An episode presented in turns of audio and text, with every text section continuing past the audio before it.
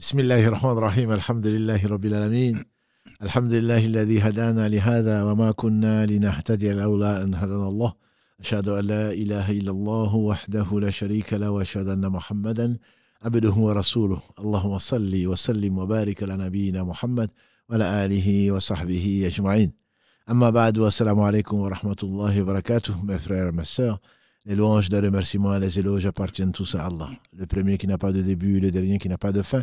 L'apparent, le dominant sur toute chose, le subtil, le bien informé, nous le louons. Nous revenons vers lui repentant, nous demandons protection contre les conséquences de nos péchés. Les tendances de l'âme, celui qui Allah guide, nul ne saurait l'égarer. Celui qui est privé de sa guidée, nul ne saurait lui trouver le droit chemin. J'atteste donc qu'il est le seul digne d'adoration. J'atteste de la véracité, de l'exemplarité de la prophétie de Muhammad ibn Abdullah, qu'Allah bénisse ce prophète, sa famille, ses compagnons et tous ceux qui les ont suivis dans le droit chemin, nous fasse l'honneur donc euh, d'en faire partie. Donc bienvenue dans ce jardin du paradis, en compagnie donc euh, de Karim euh, dans les, coulisses, Mohamed Adda que vous connaissez maintenant, donc qui va animer, Inch'Allah, cette séance, deuxième séance donc de questions-réponses. Vous avez probablement bien apprécié, c'est pour cela que nous la reconduisons, bien apprécié donc la séance de la semaine, la semaine dernière. Et donc la semaine prochaine, Inch'Allah, vous allez retrouver si Mohamed, probablement avec euh, Mohamed Adda, puisque moi je serai absent pour deux semaines, Inch'Allah. Mais ce n'est pas pour autant que les émissions ne seront pas aussi intéressantes. Donc, euh, Mohamed Adda, barakallahu fik.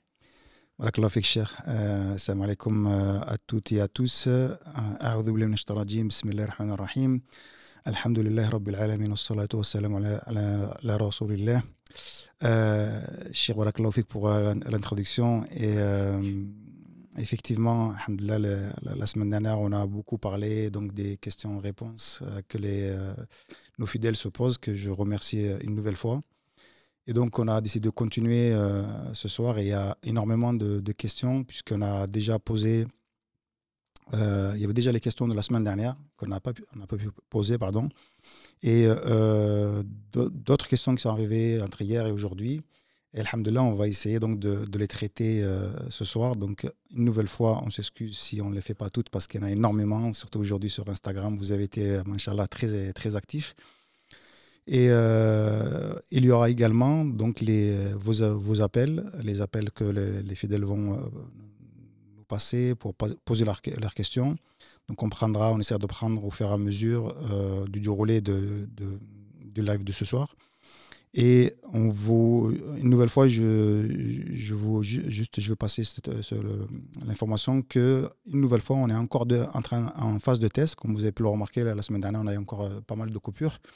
Donc, alhamdoulilah, on a installé une nouvelle solution et euh, Karim vient de la tester. On espère que, donc, que ça va marcher. Donc, n'hésitez pas à nous appeler. N'hésitez pas, euh, et surtout, soyez patients aussi, hein, parce que vous êtes nombreux à essayer de nous joindre.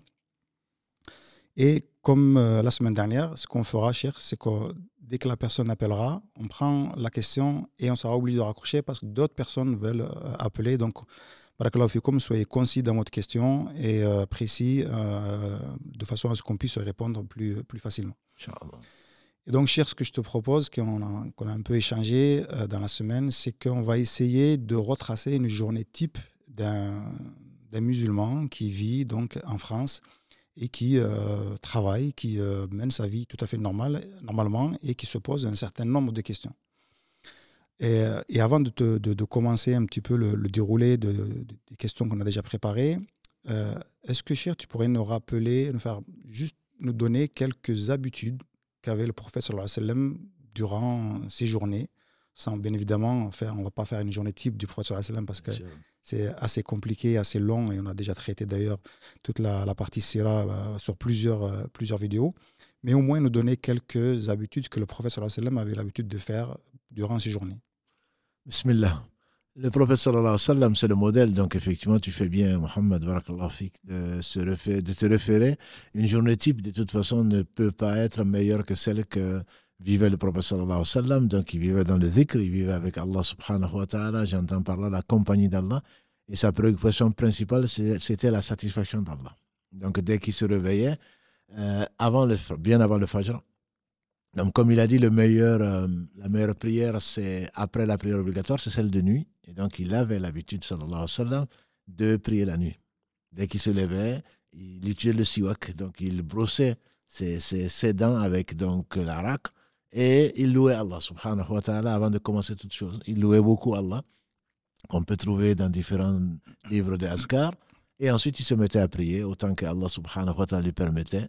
Et sa mère, notre mère Aisha Kalalagré disait qu'il priait longtemps et de façon très belle.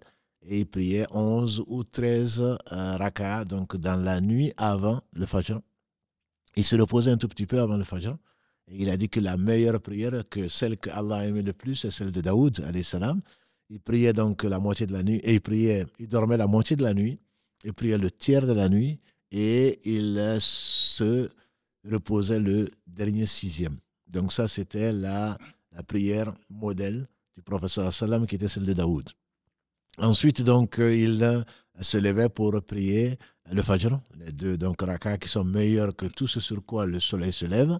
Et ensuite, il attendait que Bilal vienne l'appeler parce qu'il allait conduire la prière donc, des musulmans. Ça, c'est une tradition que l'on trouve dans certaines mosquées, le fait d'attendre les retardataires, entre guillemets, qui ont fait peut-être le fajr chez eux et qui viennent, ou qui sont réveillés un peu en retard. Il ne s'agit pas d'une demi-heure ou quoi que ce soit, c'est peut-être dix minutes, un quart d'heure. Voilà, donc après l'appel à la prière. Et ensuite, salam, il a beaucoup conseillé d'invoquer Allah jusqu'au lever du soleil pour celui qui peut. Ça dépend des horaires, bien sûr, ça dépend du travail. Et ce n'est pas parce qu'on n'a pas pu rester qu'on n'est pas pieux. Mais quand on peut, notamment samedi et dimanche, et notamment ceux et celles qui ne travaillent pas le matin ou tôt le matin, se doivent de rester dans la mesure où il a de ce qu'Allah lui a révélé, notamment le hadith de Abu Umama que le prophète sallam dit celui qui euh, fait la prière en groupe et qui reste jusqu'au lever du soleil en train d'invoquer Allah, et les invocations du matin et du soir sont relativement connues, jusqu'à ce que le soleil se lève, ensuite fait deux raka'ah, Allah le récompense comme il avait fait un pèlerinage accepté et une umrah. Donc c'est vraiment très important de ne pas se débarrasser de la prière entre guillemets et d'aller au lit directement. Ça veut dire que ma journée commence avec le rappel d'Allah et Allah apaise mon cœur et Allah aime, accepte mes invocations, Inch'Allah, puisque c'est les meilleures invocations, c'est celle donc du dernier tiers de la nuit. Et ensuite, effectivement, il sortait, alayhi salam, pour aller vaquer donc à ses occupations, s'occuper de ce qu'Allah aime, aider ses épouses, aider les musulmans, s'occuper des affaires des musulmans, donc euh, jusqu'à jusqu'à la, jusqu'à la prière du Dohr. Et on pourra développer ensuite, Inch'Allah, plus tard. Inch'Allah, Tu as dit que il a, le prophète faisait le fajr chez lui, après faisait donc le, le subh à la mosquée. Tout à fait. Euh, Est-ce que c'est recommandé de faire ça? Est-ce que si on a la possibilité, nous, de le faire, euh, sachant qu'on est plus ou moins proche de la mosquée, on n'a pas forcément le temps euh... Tout à fait. Si on est vraiment proche de la mosquée, très proche de la mosquée, les voisins de la mosquée peuvent le faire. Et d'ailleurs, ce n'est pas, j'en profite, pour dire que les prières surrogatoires, tout ce qui n'est pas obligatoire, quand on les fait, c'est mieux de les faire en dehors, à l'abri du regard des gens. Ça veut dire que quand on fait une prière surrogatoire, au lieu de se précipiter comme le font les gens, euh, après le Isha par exemple, ils savent qu'ils vont rentrer chez eux, mais ils préfèrent se débarrasser du chef le vitre comme ils l'appellent. En réalité, une prière surrogatoire faite à l'abri du regard des gens, comme chez soi, c'est le professeur a dit que c'est récompensé 25 fois plus que la prière surrogatoire faite à la mosquée ou devant les gens. Donc, contrairement à la prière obligatoire, qui est récompensée 25 ou 27 fois d'après le hadith en groupe, la prière surrogatoire est mieux chez soi ou à l'abri des regards elle est récompensée 25 fois plus. Donc, c'est mieux pour le voisin de la mosquée et lui, bien sûr. La, fenêtre de Aïcha et ses appartements euh, donnaient directement sur la mosquée. Donc, lui, il attendait que Bilal vienne le voir en disant les fidèles sont arrivés, donc il allait. Pour ceux qui sont donc très proches de la, de la mosquée, le mieux c'est de faire le fajr chez eux et de venir, notamment dans les pays musulmans. On entend l'appel à la prière, on sait que la prière, la prière est rentrée, et donc à ce moment-là, on se lève, on fait deux rakats, et on vient directement à la mosquée pour euh, prier en groupe avec, euh, avec les hommes. D'ailleurs, cher, c'est intéressant de donner la différence entre le subh et le fajr et celui qui est le, euh, celle qui est obligatoire c'est une question récurrente, effectivement. Qu'est-ce que c'est que le Fajr Qu'est-ce que c'est que le Subh? En réalité, euh, c'est deux appellations différentes en Orient et en Occident. Quand on considère que ce qui n'est pas obligatoire est appelé Fajr, comme c'est le cas dans certains pays, alors ce qui est obligatoire va s'appeler donc le Subh. Ce qui est obligatoire, on va parler de ce qui est obligatoire et ce qui ne l'est pas. Ce qui est obligatoire est celle qui se fait en groupe à la mosquée, où l'imam va réciter deux raka'a et à haute voix. Fatiha et Surah, Fatiha et Surah. Que l'on appelle Fajr, que l'on appelle Subh. Ce qui n'est pas obligatoire, mais qui est mieux que tout ce sur quoi se lève le soleil, et que le prophète sallam même en, voyage le faisait, même sur sa monture. Donc c'est vraiment très important, même si ce n'est pas obligatoire. Cela se fait dès l'entrée de la prière, l'entrée de l'heure et avant la prière obligatoire. Et se fait individuellement, on a dit, pour celui qui est voisin de la mosquée, le mieux de le faire chez soi et de venir le temps de marcher cinq minutes et de venir donc faire la prière en groupe. Pour celui qui est loin, qui arrive, l'appel a été fait, ou qui est venu attendre, euh, qui est venu attendre donc l'appel à la prière, dès que l'appel est fait, il se lève et il fait ses deux rakara. Voilà. Donc ça, c'est ce qui est, c'est ce qui est surrogatoire. Généralement, ça se fait à voix basse et ça se fait seul et avec la Fatiha et une sourate. Mais pour certains, comme certains Maliki, ils le font qu'avec la Fatiha. C'est permis, mais l'avis le plus fort, c'est de le faire avec Fatiha et Surat comme n'importe quelle des prières surrogatoires. D'accord, euh, donc, en revenant à notre déroulé d'un musulman, euh, le quotidien d'un musulman en France, bien évidemment, on a pris quelques questions et qui sont basées notamment sur les questions qu'on nous a posées sur les réseaux sociaux. C'est un déroulé parmi tant d'autres. Euh, il y en aura très certainement. Chacun à sa façon aussi de mener en fonction de sa journée, en fonction des rendez-vous qu'il a je me lève le matin, euh, un peu en sursaut, euh, et j'ai fait un mauvais rêve ou même un rêve, un beau rêve, et, ça avait l'air tellement réel. Euh, je, me pose la question est-ce que y a des, est-ce que je dois enterrer des enseignements de ces rêves-là, et est-ce qu'en islam on peut interpréter les rêves? Très bonne question. On est souvent accompagné par des rêves, le professeur nous ne l'a pas laissé orphelin. Il nous a dit qu'il y a trois types de rêves. Il y a un rêve qui t'apaise, qui te réjouit, cela vient d'Allah. Tu remercies Allah au réveil, tu n'as même pas envie de te lever, mais tu, remercies Allah au réveil et tu racontes aux gens que tu aimes. Seulement aux gens que tu aimes, surtout pas aux jaloux, etc. Tu te vas au paradis, ou tu vois l'équipe, euh, de la, de de, la, l'équipe du live au paradis, voilà, tu nous le dis, tu nous l'écris, tu pries pour nous. Voilà, ça, c'est les rêves que l'on aime bien. Mm. Que l'on aime bien. Et donc, tu le racontes et donc tu es content. Et ça, c'est ça. C'est Allah nous encourage. Et comme une sœur, notamment écrit pour dire que je ne suis pas pieuse, mais je, me, je, fais de bons rêves. Alhamdulillah. Là, il n'y a pas besoin d'aller ni voir l'imam, ni d'aller voir le livre d'Ibn Sirin ou attribuer à Ibn Sirin. L'interprétation des rêves, c'est il faut faire vraiment très, très attention. C'est un rêve, tu n'as besoin de personne pour l'interpréter. Tu, tu, tu, tu as le cœur réjoui, la poitrine donc qui est dilaté.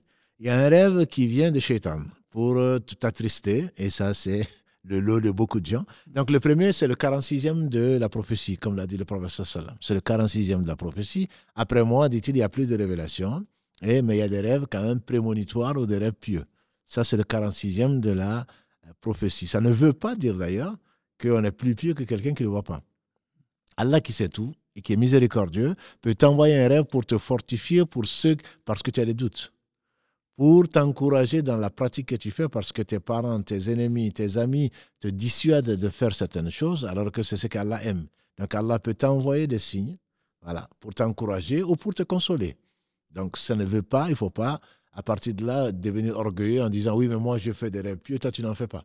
Allah sait où mettre. On dit que les compagnons du prophète n'en faisaient pas beaucoup parce que leur foi était telle que, alhamdulillah, Allah leur donné tellement de foi qu'ils n'avaient peut-être pas besoin, comme nous aujourd'hui, de douter.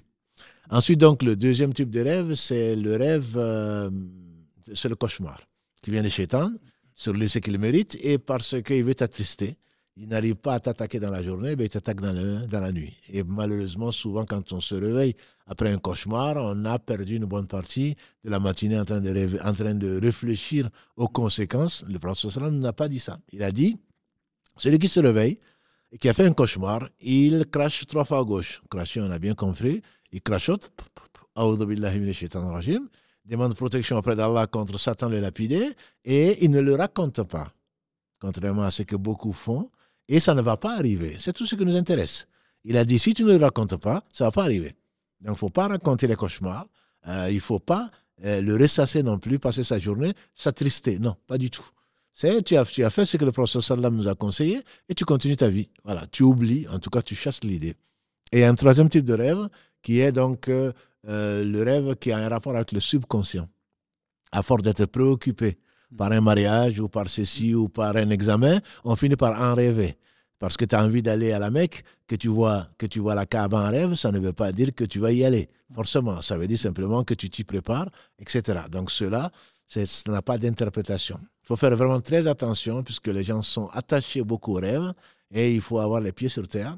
Et si tu racontes à quelqu'un un rêve et qui te dit mais ça veut dire ça, ça risque de se réaliser. Donc il y a ce gros danger. C'est pour cela que les savants disent qu'il ne faut raconter ses rêves qu'à quelqu'un de, de, science et quelqu'un de sage. Parce que se précipiter pour les, pour les interpréter peut t'amener effectivement, Dieu aura décrété que c'est bien ce qu'il t'a dit qui va se réaliser, alors qu'il n'est spécialiste de rien.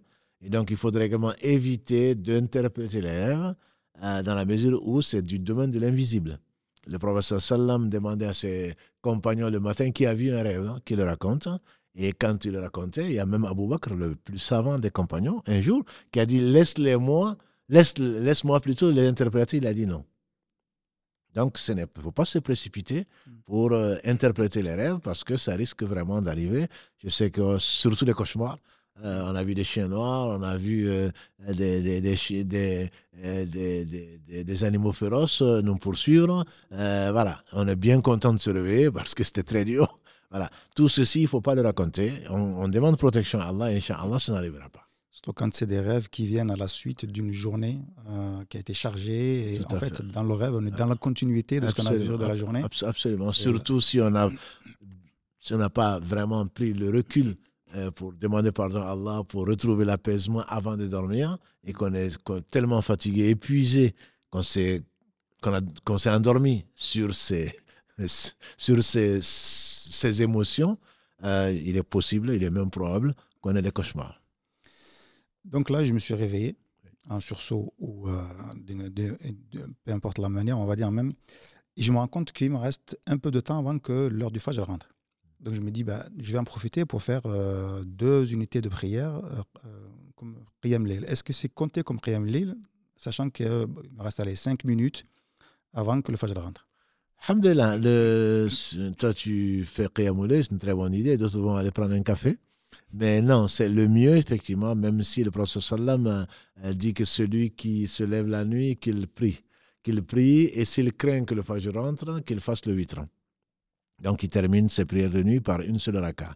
Ça veut dire que si tu arrives à avoir deux rakas avant que l'heure du fajr ne rentre, c'est quand même du qiyamul Le qiyamul c'est le fait de pouvoir se lever la nuit, et donc à tout ce qui est après l'Aïcha jusque avant le fajr. Et si bien sûr tu n'as eu qu'une raka et que le fajr rentre, ça reste quand même quelque chose de. Ça reste une prière de nuit. Et c'est la meilleure prière après la prière obligatoire.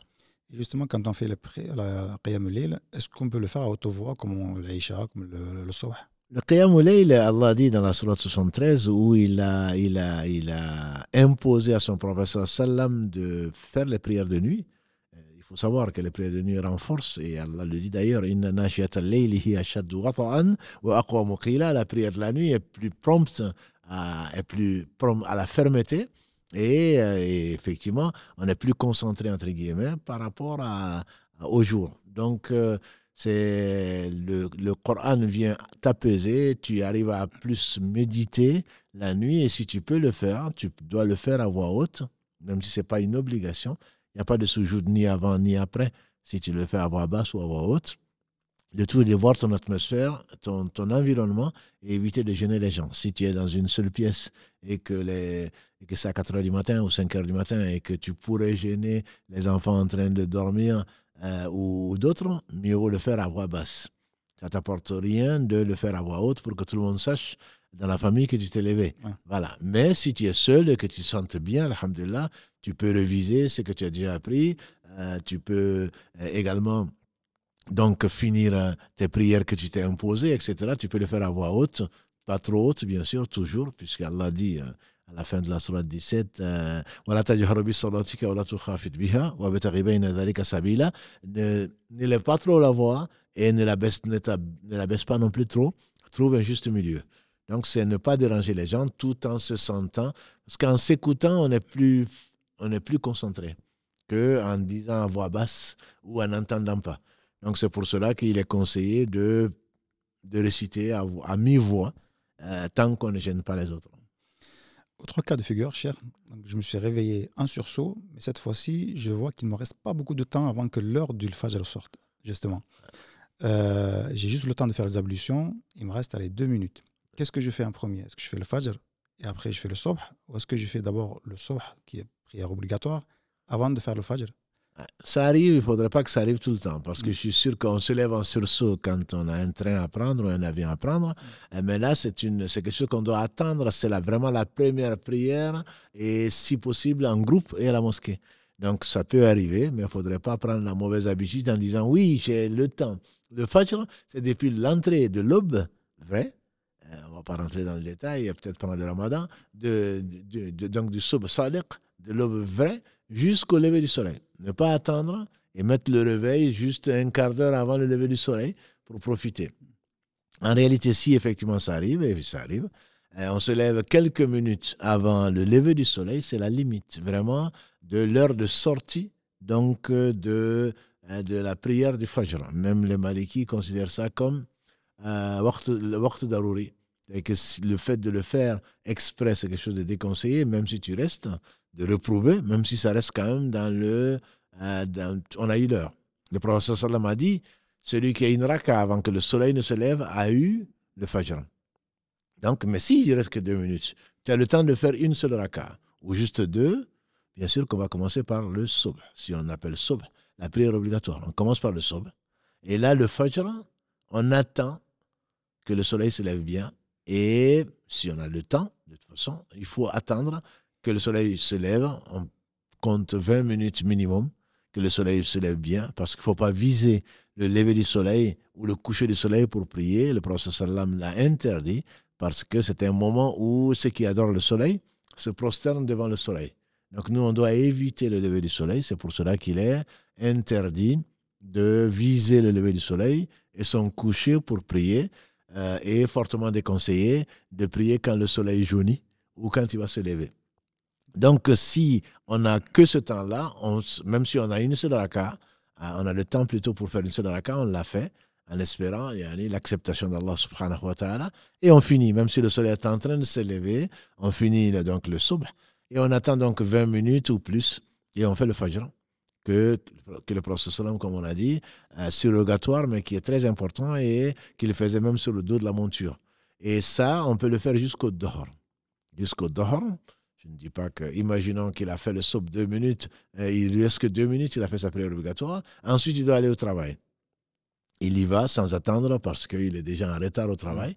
Et donc, mais il faut qu'il prenne le temps avant que le dehors ne rentre pour faire les deux rakas. S'il doit les faire, ce n'est pas une obligation, mais s'il doit les faire, il doit les prendre deux minutes euh, ou cinq minutes pour les faire avant le dehors. Une fois que le dehors est rentré, il ne peut plus faire la prière du fajr, il ne peut plus la rattraper.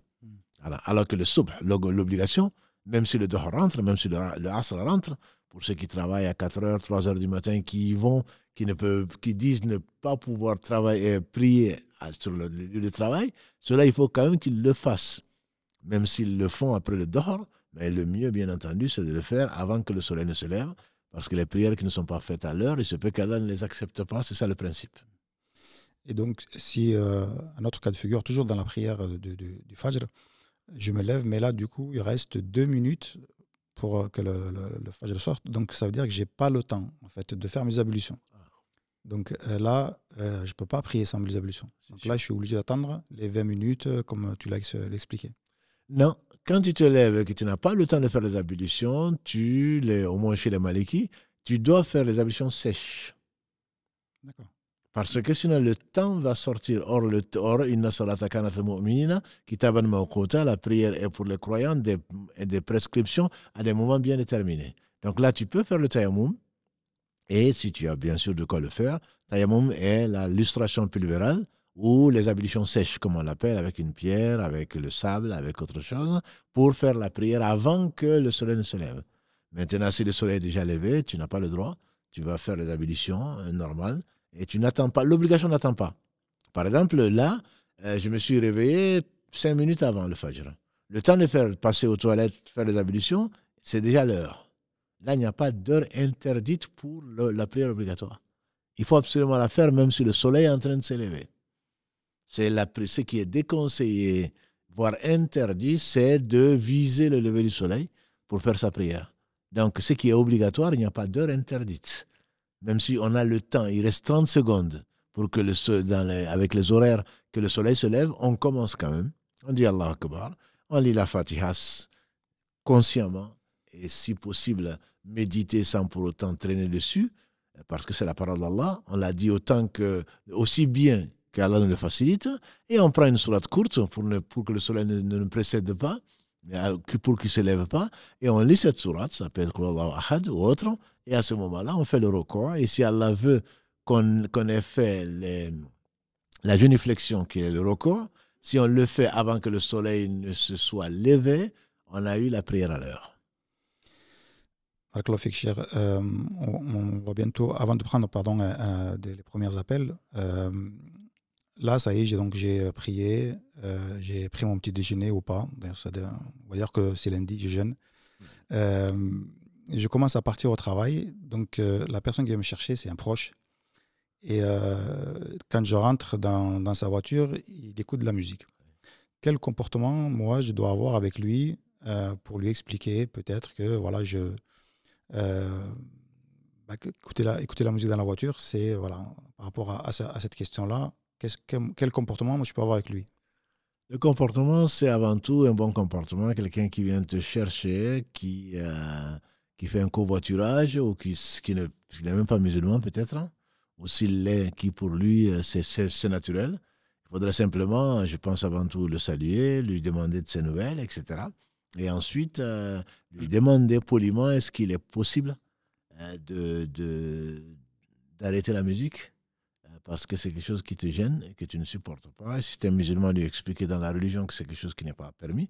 Si tu un non-musulman, tu lui dirais est-ce qu'il peut baisser ça ou est-ce qu'on peut profiter de ce moment-là pour discuter des choses importantes, à condition qu'il n'y ait pas de musique à côté. Enfin, trouver au moins un sujet qui pourrait l'intéresser pour lui faire arrêter la musique Hélas, ensuite, tu lui expliques euh, ce que tu peux lui expliquer. Si c'est un musulman, c'est plus facile, mais plus difficile aussi, parce que une fois que tu lui parles, il va dire que tu te prends pour ce que tu n'es pas. Et en plus, tu es, dans sa voiture. Voilà, donc il va te faire payer, tu n'as qu'à prendre le métro. C'est ce que tu finiras peut-être par faire, même si dans les métros ou ailleurs, tu peux aussi avoir de la musique, mais là, tu n'as pas le choix. Mais donc, si tu expliques à la personne que tu sais que vraiment la vie est courte et moi, je préfère là le temps de. C'est un rare moment où on peut méditer, où on peut faire des dhikr, etc., etc. Si ça l'intéresse, je te dis barakallahu fik. Si ça l'intéresse pas et qu'il te dit que tu es trop rigoriste ou je ne sais quoi d'autre, ben, soit tu changes de, de, chauffeur, euh, soit tu prends un transport en commun. Euh, c'est pas la même chose, mais au moins tu ne restes pas en mauvaise compagnie dans la mesure où quelqu'un qui refuse euh, quelque chose, un cadeau que tu lui fais, ça traduit soit de l'insouciance, soit de l'orgueil. Souvent d'ailleurs, c'est plus facile peut-être d'expliquer à quelqu'un qu'on connaît euh, comme ça, plus qu'un proche, vraiment un cousin ou un frère, euh, de lui dire, ben, voilà, de lui expliquer, c'est parfois plus difficile en fait. C'est la question elle est plus posée dans ce sens-là. Quand c'est un proche, comment en fait on peut, quels sont, quels vont être les mots qu'on va choisir pour justement lui poser la, question ou échanger avec lui sur ce sujet-là en fait? C'est toujours pareil. Hein. C'est que pour, avec un proche, je pense qu'il faut vraiment être proche de lui. Il faut être un proche dans la mesure où Allah n'a pas envoyé un messager si ce n'est dans la langue de son peuple pour qu'il lui, la langue de son peuple, pour qu'il lui explique. Comme on l'a dit dans la Sourate 14, ça veut dire que tu dois être proche de lui, lui demander comment, comment, comment il a dormi, lui demander quels sont ses soucis, si ses enfants vont bien, s'il si, euh, n'a pas de soucis, etc. Donc il faut vraiment être proche de la personne avant de commencer directement. Ça c'est haram, comme on le ferait, parce que c'est un proche. Avec nos proches, on prend beaucoup moins de précautions. Et je pense que ce n'est pas du tout ça qui est demandé. Ce qui est demandé, c'est vraiment parce qu'il est proche, il a encore plus de droits.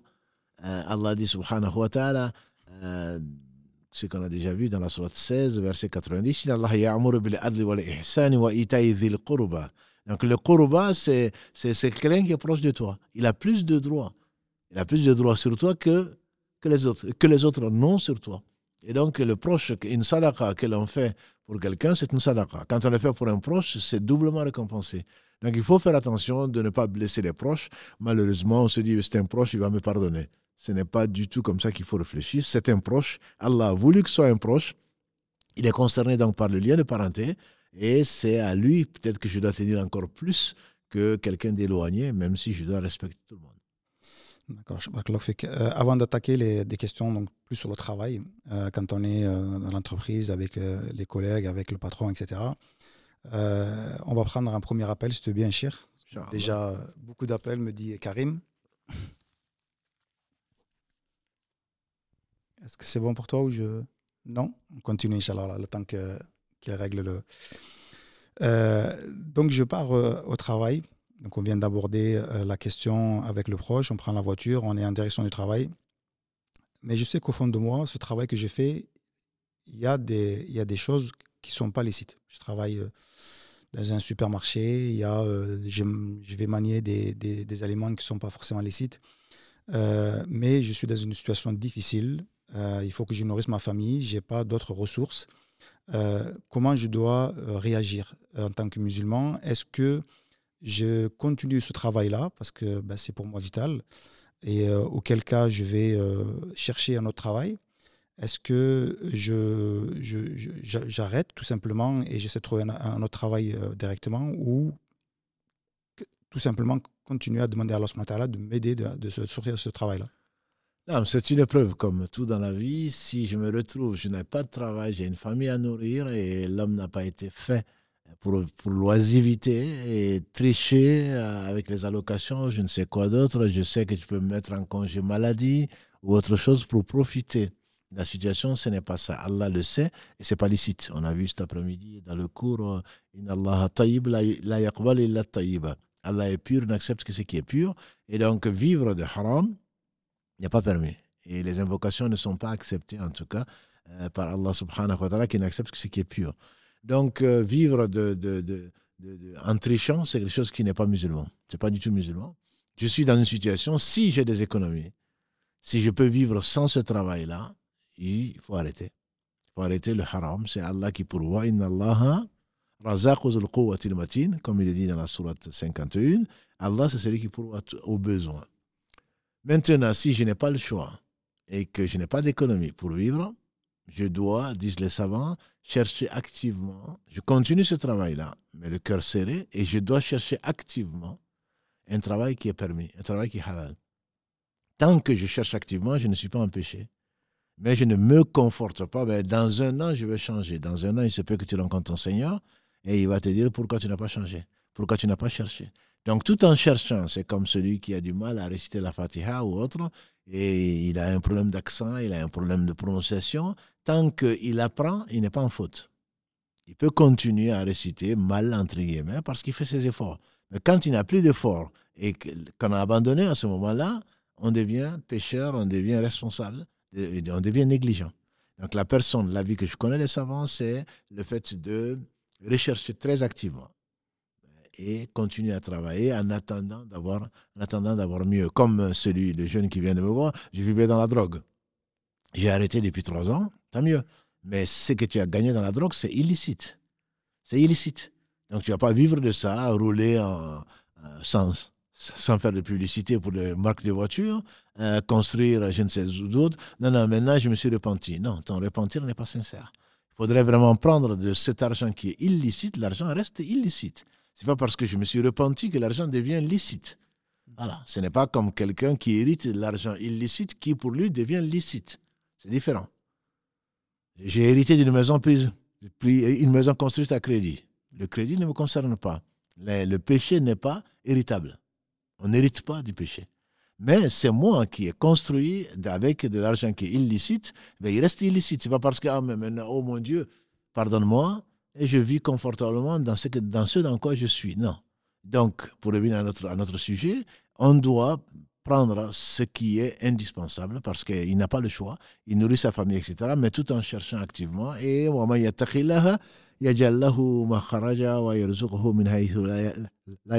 Allah dit celui qui craint Allah et Allah lui donne, lui ouvre une porte de là où il ne l'attend pas et lui donne de, donc là où il n'attend pas. Donc, alhamdoulilah, donc j'arrive au travail. Euh, donc on a, on a vu par rapport à la question précédente qu'on peut continuer à faire ce travail-là, mais tout en gardant à l'esprit que je vais chercher un autre travail, donc je vais faire les démarches nécessaires, etc. Tout en cherchant activement. Voilà. Donc j'arrive au travail, c'est lundi, comme je disais tout à l'heure, j'essaie de m'appliquer, euh, j'ai fait le jeûne, du, le jeûne du jeudi et du, du lundi. Donc ce lundi, j'ai décidé de, le matin de jeûner. Mais en arrivant au travail, le patron est, était euh, content du, du de la journée d'hier ou de la semaine dernière, nous invite euh, au restaurant. Voilà, on va aller au restaurant, on va, manger. Donc, alhamdoulilah, il sait que c'est pas le ramadan, donc je n'ai pas, pas envie de lui dire ben, je jeûne, je ne peux pas venir. Et puis, c'est une invitation. Est-ce que j'accepte euh, d'y aller et je coupe mon jeûne ou est-ce que je me dis ben, non, je vais essayer de me faufiler en quelque sorte pour euh, éviter le, le repas? Si on s'est imposé le jeûne du lundi et du jeudi, et il faut savoir que c'est quelque chose de, très recommandé, le professeur Salam a dit euh, que c'est lundi et jeudi, il jeûnait très souvent, car chaque fois qu'on voulait le voir jeûner, il jeûnait. Chaque fois qu'on voulait manger avec lui, on trouvait qu'il jeûnait pas. C'est quand même extraordinaire. Voilà. Donc on imagine le plaisir qu'on peut avoir, même s'il ne mangeait pas forcément euh, très copieux, le plaisir de manger avec le professeur Salam. Donc, euh, il dit que lundi et le jeudi, je jeûne le lundi parce que lundi et jeudi, les œuvres du fils d'Adam sont présentées à Allah. J'aimerais bien que le jeûne en fasse partie. Donc, c'est bien de jeûner lundi, se l'imposer. Donc, euh, pour nos sœurs, alhamdulillah, qui sont indisposées lundi ou jeudi, où ça rentre dans tout ça, il se peut qu'elles leur compte comme si elles avaient jeûné. Donc, ça, ce n'est pas un problème, ce n'est pas un jour à rattraper puisqu'on se l'est imposé. Alors, il faudrait voir la situation. Si effectivement le, patron sait que c'est quelqu'un que je jeûne d'habitude, je lui dis tout simplement que je suis désolé, est-ce qu'on ne peut pas mettre ça mardi, mercredi, parce que dans mes habitudes, j'ai pris donc cette, ce que je considère comme une bonne habitude, si on le connaît, etc. Mais si c'est l'entreprise qui doit se réunir et qu'il y a une audite ou je ne sais quoi d'autre, quelque chose où ma présence est importante, il m'est permis, il m'est absolument permis de rompre le jeûne, de répondre à l'invitation et donc de, de, rompre le jeûne. Et ensuite, soit je ne je rends pas le jour, soit je peux le rendre, ça, ça dépend que de moi. Il est conseillé de rendre le jour parce que le jeûner un jour, chez Allah subhanahu wa ta'ala, pour euh, son, pour son amour, pour sa noble face, c'est Allah, pour chaque jour jeûner, éloigne la face de l'enfer de la distance de 70 années de marche. Et un de nos frères, Barakallahu peut-être qu'il m'écoute, il a calculé que c'était, on, pouvait estimer ça à, à 3 millions de kilomètres. Donc chaque jour jeûner éloigne ta face de l'enfer de 3 millions de kilomètres, sachant bien sûr que l'enfer peut atteindre beaucoup plus de millions de kilomètres qu'on peut imaginer. C'est pas qu'on est sauvé, mais chaque jour, dans, sa miséricorde, Allah éloigne la face du serviteur qui jeûne pour lui, je ne parle même pas du ramadan, un jour, tu sais, 3 millions, on, a estimé 3 millions de kilomètres, donc que ta face éloigne de l'enfer, et le prophète m'a dit, jeûne, le jeûne n'a pas d'équivalent. Donc, rendre ce jour-là serait mieux pour toi, mais tu n'es pas obligé de le rendre. Ce n'est pas comme le jeûne obligatoire euh, que l'on ne doit pas rompre, sauf euh, raison valable, comme la maladie ou autre chose.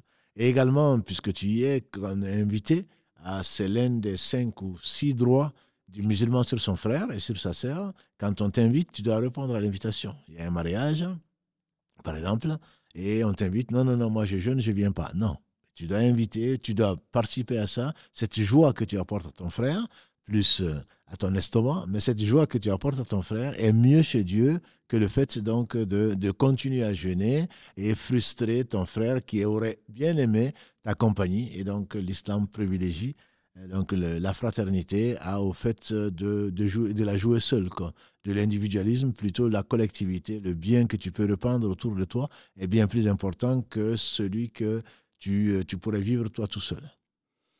Et est-ce que ce jeûne-là, donc si j'accepte l'invitation, donc je coupe mon jeûne, est-ce que c'est quand même compté comme, parce que l'intention, elle était quand même au départ de jeûner Non, elle n'est pas comptée comme euh, j'ai arrêté volontairement. Si j'ai mangé ou j'ai bu, ça c'est différent. Hmm. J'ai mangé, j'ai bu, a dit le professeur Sallam, en ne faisant pas exprès, en espérant avoir été sincère. Voilà, j'ai jeûné, c'était lundi et jeudi, mais moi, je mange et je bois que, que lundi et jeudi, j'oublie. Voilà, donc là, là c'est suspect. Mais si effectivement j'ai oublié, euh, il y a eu une invitation, j'ai mangé. Ah, je jeûne. Et le professeur m'a dit de continuer le jeûne parce que c'est Allah qui nous a fait boire et manger. Là, ça compte comme si j'avais jeûné. Mais si j'ai rompu volontairement, le jeûne n'est pas compté. il n'est pas compté. C'est pour cela que je conseille de jeûner soit mardi, soit mercredi. Voilà, et juste pour compenser ce jeûne-là parce que il est, il est important. Euh, on va, normalement, Karim me dit que cette fois-ci c'est bon, donc on va prendre, Inch'Allah. Donc euh, veuillez nous excuser, comme je vous dis en introduction, on est en train de tester une nouvelle application, donc forcément on n'a pas le temps de, la prise en main, euh, le temps qu'on gère un petit peu l'application, Inch'Allah. Allô, salam alaikum. Allô, salam alaikum, vous m'entendez? Très très bien. On vous écoute, Inch'Allah. Ok. Alors, ma question, c'est par rapport aux épreuves. Euh, il, y a quelques semaines de cela, vous avez fait les, séries de live sur la vie d'ici-bas. Et à travers ça, j'ai appris sur le fait que Dieu il, éprouve euh, chaque individu par rapport à toute chose, que ce soit les relations humaines, la fortune, la richesse, la pauvreté et tout ça. Et moi, ça fait quelques années que j'ai compris que je suis éprouvée par les relations humaines. Et là, ça, comment dire, ça alourdit mon cœur. Et là, j'ai des amis qui me disent que quand je prie, c'est-à-dire quand je fais le sujud, je, je, je maximise euh, euh, mon évocation en demandant à Dieu de, de, de, soulager ma peine, tout ça. Mais je ne sais pas, en fait, euh, en, faisant le sujud, et comment est-ce que je dois le formuler? Parce que moi, on ne m'a pas appris à prier et à parler en même temps. Ou du moins, on ne m'a pas appris à prier et à parler une autre langue que celle de la prière. Donc, je ne sais pas ce que je suis censée dire pendant le sujoud, en fait. Non, effectivement, euh, c'était un problème donc, euh, qui est euh, réel et que l'on trouve. Allah éprouve qui il veut et tout le monde est éprouvé. Effectivement, les épreuves sont en fonction du degré de foi. Comme l'a dit le professeur sallam, plus on est proche d'Allah, plus Allah éprouve, et les, plus éprouvés sont été, ont été les prophètes. Mais c'est vrai que parfois, euh, on est éprouvé, ce n'est pas le plus simple, par les relations humaines. Ça peut être d'être très proche, comme au travail ou ailleurs, donc euh, plus ou moins éloigné. Euh, on ne nous a pas appris effectivement à prier pour soi-même en gros. On prie généralement, on, loue Allah et le bédouin, il n'est pas fou. il a dit au professeur sallam, le professeur lui a dit de louer Allah. Subhanallah, Alhamdulillah, il dit oui, mais ça c'est pour Dieu et pour moi.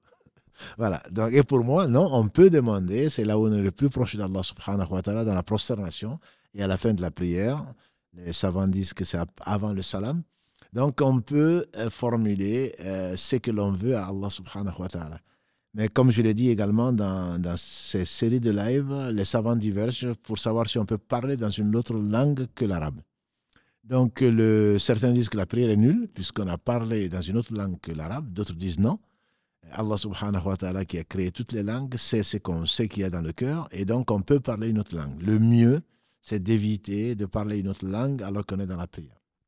Donc, ce que je suggère, c'est d'apprendre euh, des versets que tu connais, genre Rabbana atina fi hasana wa fil akhirati hasana wa qina nar verset 201 de la sourate al-Baqarah Seigneur donne-nous une belle part dans ce bas monde belle part dans l'au-delà et préserve-nous du, du, châtiment du feu mais Allah sait à quoi tu penses dans cette belle part dans ce, dans, dans ce bas monde Allah le sait même si tu le dis en général comme ça mais tu, tu, tu, tu pointes du doigt dans ton cœur c'est d'être soulagé de ces, de, de, de, ces, de, ces gènes etc etc et également, dans ton cas, le cas précis que tu, que tu, que tu formules, il y a le dernier verset de la sourate euh, Al-Baqarah 286. Euh, Allah dit, euh, et le prophète nous a dit combien c'est beau. Il a dit, Allah dit dans le dernier verset de la sourate Al-Baqarah ربنا لا تؤاخذنا إن نسينا أو أخطأنا ربنا ولا تحمل علينا إسرا كما حملته على الذين من قبلنا ربنا ولا ت... donc donc jusqu'à la fin, euh, Allah ne nous tient pas rigueur si on se trompe ou si on oublie. Ne nous et ne nous charge pas plus que de charge, ne nous charge pas donc plus que ce qu'on ne peut supporter. En réalité, tu es en train de confier ta peine à Allah et que c'est lourd pour toi et qu'Allah te le soulage. Donc Allah sait pourquoi tu le dis. Ça, ce sont des versets que l'on peut réciter, bien sûr, dans le soujoud, pas en tant que verset, mais en tant qu'invocation. Et le professeur nous a assuré que Allah a garanti que celui qui récite ce dernier verset, la sorte al-Baqarah, Allah lui donne ce qu'il demande dans ce verset-là. Et il suffit de lire la traduction jusqu'au bout de ce verset pour se rendre compte que c'est énorme. C'est énorme. Il est même conseillé de lire ce verset en se mettant au lit le soir, le verset 285, Amana Rasul bima jusqu'à la fin de la sourate euh, Al-Baqarah. Donc 285 et 286 sont des versets qui sont conseillés à lire et Allah a assuré à celui qui lui demande de, ne, de lui pardonner qui lui demande de ne pas l'en vouloir pour ce qu'il a fait par erreur, qui lui demande euh, de, de, ne pas le charger plus qu'il ne peut supporter et de lui donner la victoire sur soi-même, c'est sur ses ennemis, Allah lui dit ça, ça t'a été accordé. Donc ce sont des occasions, là pour en même temps réviser le Coran, en même temps apprendre les meilleures invocations. C'est ce que c'est celle plutôt que Allah subhanahu wa ta'ala a révélé dans son livre ou à, à son prophète sallallahu alayhi wa sallam. Et on remercie la sœur pour, euh, pour son appel et pour la question qui est pertinente aussi. Euh, on continue, si tu veux bien, cher, le temps de reprendre un autre appel. Euh, donc, je suis toujours au travail. c'est la pause. Tu travailles beaucoup. J'ai travaillé beaucoup, alhamdulillah. je prends une, une, petite pause et là, ben, forcément, des questions qui me viennent. Et je me dis, j'ai commencé la prière tard, adulte, déjà adulte, 20 ans, 30 ans, 40 ans même peut-être pour certains. Et là, je, me pose la question suivante. Je me dis quand même, maintenant, alhamdoulilah, je, suis sincère, dans ma religion, dans ce que je fais. Et je me dis, toutes ces années de jeunesse où je n'ai pas prié, est-ce que je dois rattraper ces prières-là? Est-ce que c'est obligatoire? Et si oui, comment je fais pour euh, les rattraper toutes? Alhamdulillah, s'il occupe aussi bien ses pauses, je le félicite. Je le félicite, c'est effectivement, c'est, il faut d'abord voir que c'est une faveur d'Allah. Et que les fautes dont on se rappelle, c'est pour qu'on se revienne vers Allah en demandant pardon. Et Allah pardonne. Donc ce n'est pas, non, non, tu te poses, non, c'est déjà le passé, c'est le passé. Non, le passé sera présent au jour du jugement dernier. Donc c'est une faveur d'Allah de nous rappeler qu'on a fait des erreurs, on demande pardon. Et dans le cas de la prière, euh, il y a trois avis. Il y a trois avis. Le premier avis, c'est que quand tu ne priais pas, tu étais kafir, tu étais mécréant donc tu ne vas pas dire Allah, mais il y a 20 ans, quand je ne priais pas, quand je ne croyais pas en toi, puisque le professeur m'a dit euh, euh, entre l'homme et la mécréance, c'est l'abandon de la prière. Hmm. Donc ce, ça c'est l'école Hanbali, hein, c'est, le quatrième, euh, c'est la quatrième des quatre écoles, sunnite, celui qui ne fait pas la prière de façon volontaire, et celui-là qui néglige la prière n'est pas musulman. Donc tu ne peux pas rattraper la prière. Il y a le deuxième avis qui est l'avis majoritaire des savants. Ça ne veut pas dire que c'est le meilleur, mais c'est l'avis majoritaire des écoles en tout cas. De l'école Malik, de Malikite, de l'école Shafi'i, de l'école euh, Hanafite avant. C'est le fait que c'est une dette vis-à-vis d'Allah. Puisque c'est une dette, tu te dois de payer la dette. C'est la dette d'Allah subhanahu wa ta'ala. Et donc, il conseille de prier, de rattraper au moins un jour par jour. Si tu peux en faire deux, c'est encore mieux. C'est-à-dire, chaque fois que tu fais la salat subh, tu fais un subh d'il y a 20 ans, et ensuite il y a 19 ans quand tu as fini une année, ensuite il y a 15 ans quand tu as fini 5, 5 années de rattrapage. Sinon, ben, tu, tu en fais plus jusqu'à ce que tu aies fini dans 20 ans ou dans 10 ans, puisque tu as fait deux, deux prières euh, en plus, euh, donc tu as fini de payer tes dettes. L'inconvénient, c'est qu'on ne sait plus, ah, il y a 15 ans quand je te désobéissais, voilà, maintenant je te le rends. Et puis à la fin, tu es content, non, moi j'ai payé mes dettes. On peut jamais, on est toujours endetté vis-à-vis d'Allah et on ne pourra jamais payer ses dettes. Le troisième avis que moi je favorise, c'est le fait que la prière est une obligation euh, pour les croyants à des moments bien déterminés. Ce que tu n'as pas fait il y a 20 ans, Allah ne l'accepte pas après. Sauf si c'est par oubli, comme l'a dit le prophète par oubli. Par oubli ou tu as dormi. Mais bon, tu n'as pas dormi pendant 20 ans. Donc là, c'est par oubli. Je devais faire une prière et je l'ai oublié. Mais ça, c'est une prière, ce n'est pas 20 ans de prière. Et donc, euh, la prière n'est pas rattrapable. Et donc, euh, là, ces savants-là, c'est l'école Zahirit, l'école qui juge sur euh, que les textes et l'apparence des textes, dont Ibn Hazm est un des, est un des savants, ils disent qu'il faut multiplier les bonnes actions, il faut multiplier les prières, faire beaucoup de prières, Qiyamulay dont on a parlé tout à l'heure, euh, le Fajr, euh, 4 rakas avant le Dohr, 4 rakas après le Dohr, ou 2, 2 rakas après le, euh, après le Maghrib, 2 euh, rakas après l'Isha, même faire bien plus. Euh, voilà, au travers de ça, il se peut qu'Allah te le pardonne, parce qu'au jour du jugement dernier, il va dire aux anges de regarder les livres de la prière, les obligations. Si ça ne suffit pas, il va leur dire de rajouter dans sa miséricorde les prières surrogatoires aux prières obligatoires. Et donc, si c'est le cas, si Allah veut que soit complet, qu'il est accepté, il, euh, donc il accepte tout ce que tu as fait. Voilà les trois écoles qu'il y a. Il ne faut pas prendre le plus facile, il faut prendre celui qui nous convainc. Celui qui nous convainc. Donc, soit on se considère comme mécréant au moment où on le fait, ça veut dire que tout ce qu'on a fait, le jeûne et tout le reste, n'est pas valable. Alors, on recommence à zéro. Ça, c'est une école. Hein. ils ont leurs arguments. Soit on dit, je suis endetté, et mieux vaut être endetté vis-à-vis d'Allah et toujours lui demander pardon jusqu'à le rencontrer. Mieux vaut cette position-là que de penser qu'on a payé ses dettes. Alors, on sera toujours redevable à Allah, toujours, toujours. Ou alors de dire, mais j'ai perdu tellement de temps que je n'ai pas de temps, même à ma pause, de me, de, en plus de me reposer un tout petit peu, de passer mon temps à m'amuser. Voilà, je dois faire multiplier les prières, si je ne peux pas prier au travail, multiplier les invocations, et même en faisant du travail. Subhanallah, alhamdulillah, astaghfirullah. Voilà, de multiplier tout ça parce qu'un jour viendra où je ne pourrai plus le faire. On va prendre un autre appel. Allô, salam alaikum. Allô? Oui, salam alaikum. Salam alaikum. Euh, euh, je vous appelle, j'ai une question au sujet du, de Salat al-Fajr et Sabr. Chir en a parlé tout à l'heure, mais euh, pour moi, ça n'a pas été très très clair, dans le sens au niveau des horaires.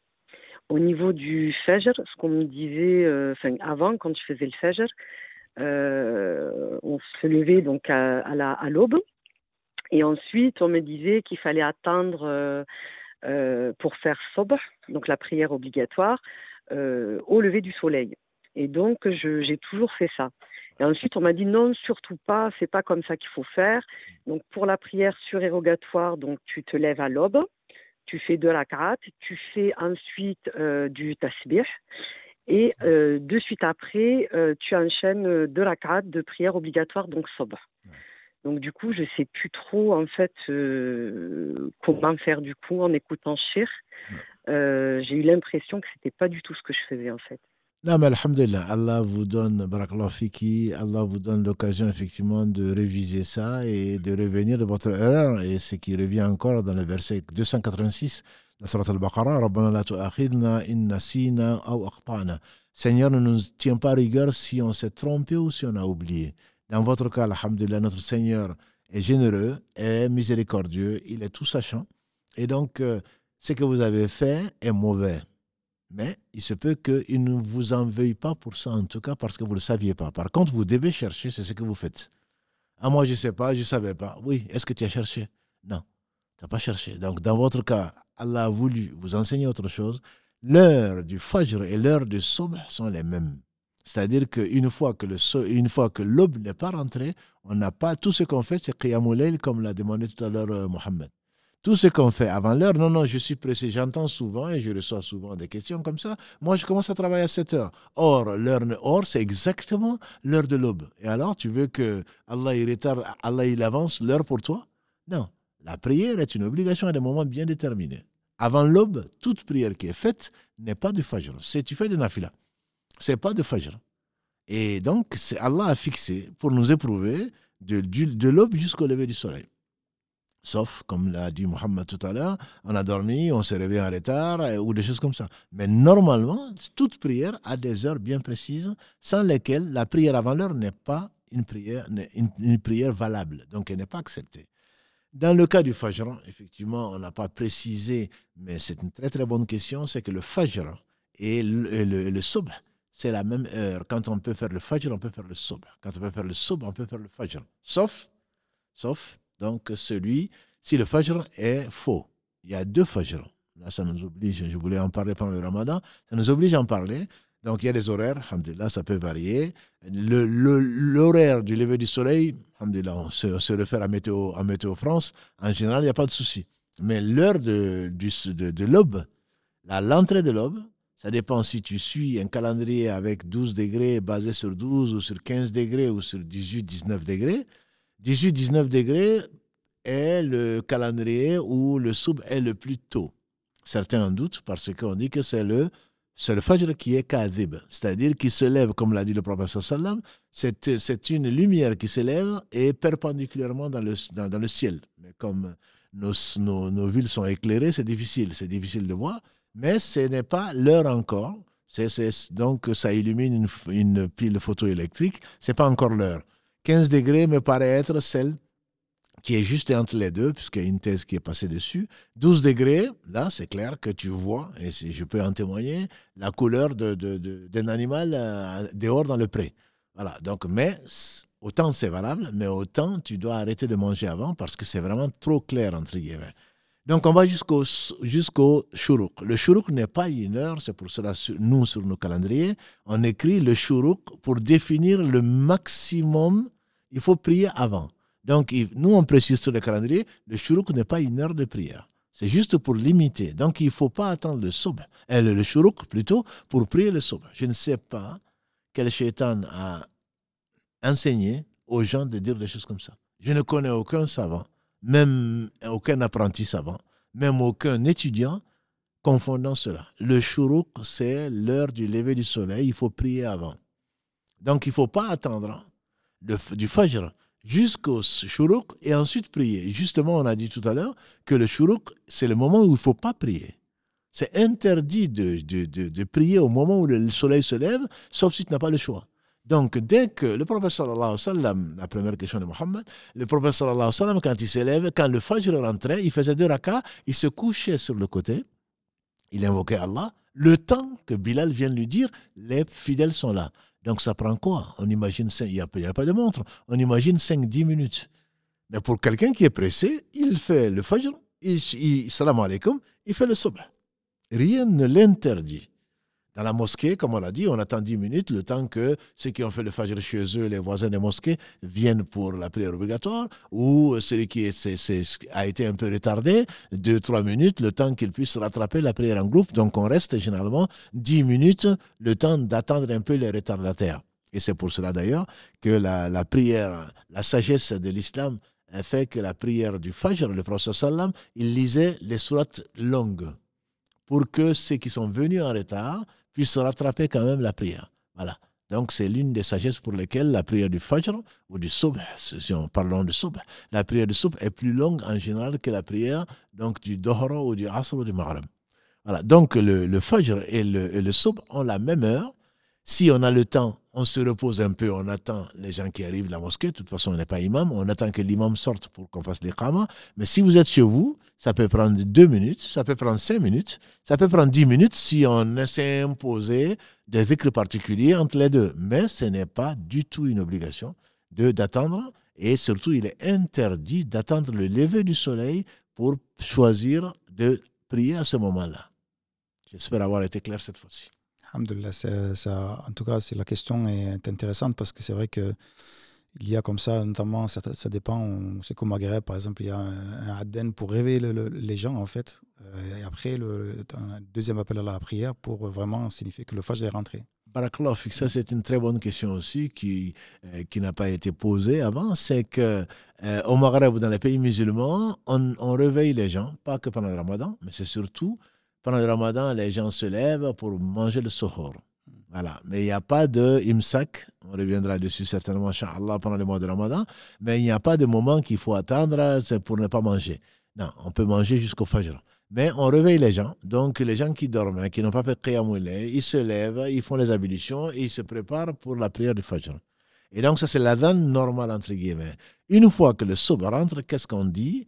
Quand on arrive, hayya ala salah, hayya ala salah, hayya al falah, hayya al falah, le muezzin dit, as-salatu khayrum la prière est mieux que le sommeil. On le trouve encore, que ce soit à Médine ou ailleurs.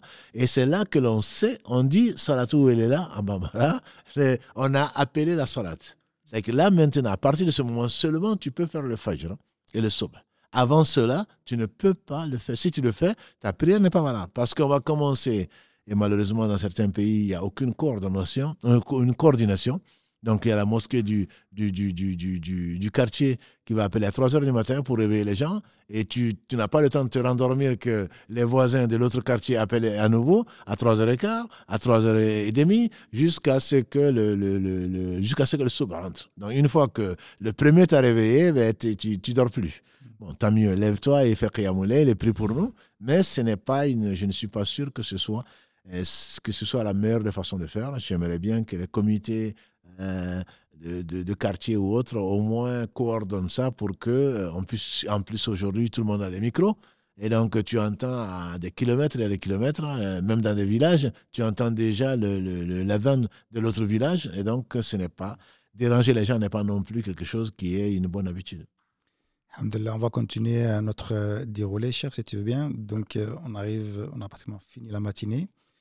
Et on, on, va bientôt partir manger donc, au, travail. Et je, je, je, voulais te poser cette question-là. Donc, je reçois une, c'est une question qui a été posée. Je reçois une notification de la banque, sachant que euh, je, viens de recevoir un virement. Et ce virement, sur un de mes comptes, ce sont des intérêts sur de l'argent que j'ai épargné durant toute l'année. Donc maintenant, on a suivi les cours avec C. Mohamed et on a vu que cet argent-là n'est pas forcément licite. Qu'est-ce que j'en fais? Je le donne à qui en fait cet argent? Très bonne question parce que c'est peut-être la question la plus, euh, euh, fréquente que j'ai reçue cette semaine. C'est-à-dire de savoir les intérêts, qu'est-ce que j'en fais? Il ne faut pas en faire déjà. Il ne faut pas en faire. Les intérêts, c'est interdit. Donc, euh, épargner, ça se fait, bien sûr. Mais dans un compte, ça rapporte des intérêts, même si c'est 2%. Euh, voilà. Ce n'est pas permis dans l'islam. Et une fois que on s'en rend compte, donc il faut se débarrasser de cet argent-là. Il ne faut pas le jeter, bien sûr. L'avis de Cheikh Othaymin et de quelques savants, c'est de le laisser à la banque. Ne peut pas toucher au haram. Mais l'avis le plus, l'avis majoritaire, c'est de retirer cet argent, c'est de le donner à, des, c'est de l'investir dans ce qui sert aux musulmans. Ça, c'est dans les pays musulmans, que ce soit dans la route, que ce soit dans autre chose. Les mosquées l'utilisent généralement pour acheter des produits euh, ménagers, pour euh, nettoyer les toilettes, etc. Ça, ça sert à tout le monde, mais ce n'est pas quelque chose d'honorifique. Sinon, de donner à des démunis qui peuvent même voler, euh, pour manger parce qu'ils n'ont pas de quoi manger, ils n'ont pas de quoi euh, acheter quelque chose pour se couvrir. Cela peut profiter de cet argent. Si on ne sait pas du tout, ben on l'envoie à une, association humanitaire qui pourra s'occuper des orphelins, des veuves, des endroits de guerre, etc., etc., où ils n'ont où la couleur, peu importe la couleur de l'argent, puisqu'ils en ont absolument besoin. Mais on ne, surtout, on l'utilise pas pour soi-même. Et je ne conseille absolument pas de l'utiliser pour ses parents parce que c'est du haram c'est du haram. Et surtout si eux, ils savent, non, non, mais c'est pas grave, je suis endetté, je vais payer les, je vais payer, euh, je vais payer les impôts avec. Non, c'est, c'est, c'est, ce n'est pas permis. C'est pas permis de l'utiliser comme certains frères le font. C'est de l'intérêt, donc je vais payer l'État avec ou mes amendes avec. Non, ce n'est pas permis. Ce n'est pas permis. C'est, c'est que je l'ai utilisé pour moi-même parce que si, je ne l'avais pas, j'aurais mis de l'argent propre, entre guillemets, dedans. Donc ce n'est pas permis de payer des amendes avec, ni de payer les impôts avec, ni quoi que ce soit. On doit s'en débarrasser, c'est-à-dire l'utiliser pour ne pas gaspiller, ne pas le jeter. On l'utilise pour des gens qui n'ont absolument rien. Je dis bien des démunis et pas des pauvres. Les pauvres, ils n'ont rien demandé. ils ont la moitié, même pas de, de, quoi satisfaire la moitié de leurs besoins, mais il se passerait certainement de, du haram. On dit que quand le chef de famille sort pour chercher, que son, son épouse, sa chère épouse lui dit, nous on peut patienter sur la faim et la soif, mais on ne peut pas patienter sur le haram. Donc, il ne faut vraiment pas rapporter à sa famille ni à soi-même quelque chose donc, qui soit interdit. Euh, Karim dit qu'il y a beaucoup d'appels, pardon, donc on va en prendre un autre, Inch'Allah. Allô, salam alaikum. Assalamu alaikum. Wa alaikum salam wa rahmatullahi wa barakatuh. Oui, et moi j'avais une question à vous poser parce que hum, les vendredis matins, donc euh, pour la prière de euh, Soub, et je, je, je, lis euh, la sourate Sajad. Donc il y a il y a un moment il faut faire le roukou après tu te lèves pour continuer à réciter le reste. Donc du coup moi j'ai moi et j'ai fait le et, avant de faire le soujoud. Donc, euh, j'ai, euh, je me suis pliée et j'ai fait le, euh, la normale. J'ai pris mes genoux. Après, je, me suis euh, baissée. Après, je, me suis assise. Donc, du coup, comme ça s'est passé comme ça, je me suis levée pour faire la deuxième harakat. J'ai lu le reste de la après, euh, j'ai continué avec euh, Insan.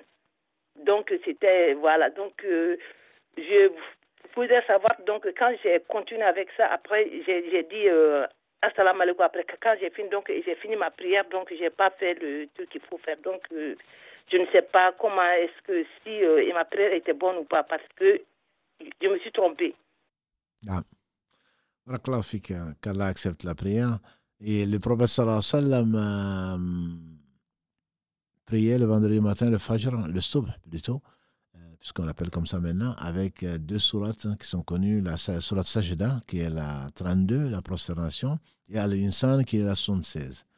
Donc effectivement, c'est dans la Sajda, comme euh, le nom l'indique, c'est la prosternation, c'est une sourate où Allah subhanahu wa ta'ala euh, ordonne, loue plutôt les gens qui le font, il dit فذوقوا بما نسيتم لقاء يومكم هذا إن نسيناكم وذوقوا عذاب الخلد بما كنتم تعملون إنما يؤمن بآياتنا الذين إذا ذكروا بها خروا سجدا وسبحوا بحمد ربهم وهم لا يستكبرون ne croient vraiment au, au signe de leur Seigneur ceux qui croient se, se précipitent pour se prosterner et ils ne sont pas orgueilleux donc ça c'est ce qu'on appelle le sujoud tilawa c'est un sujoud de lecture Donc il est conseillé, mais ce n'est pas une obligation, il est conseillé de se prosterner, puisqu'Allah dit que ceux qui ne sont pas, ceux qui croient vraiment aux signes, se prosternent et ils ne sont pas orgueilleux. Donc comme nous, on espère croire à ces, signes et ne pas être orgueilleux, il est plus que conseillé de se prosterner. Ce n'est pas une obligation. Euh, il y en a un certain nombre dans le Coran, les savants disent divergé, certains disent 15, d'autres disent un peu moins. Euh, c'est les Maliki, il y en a deux en particulier qui ne sont pas comptés que d'autres comptent, mais ce n'est pas une obligation. Donc, si tu as prié à ce moment-là, il est bon de faire le soujoud directement de la position debout. On va directement dans la prosternation. Et ensuite, on se relève et on continue.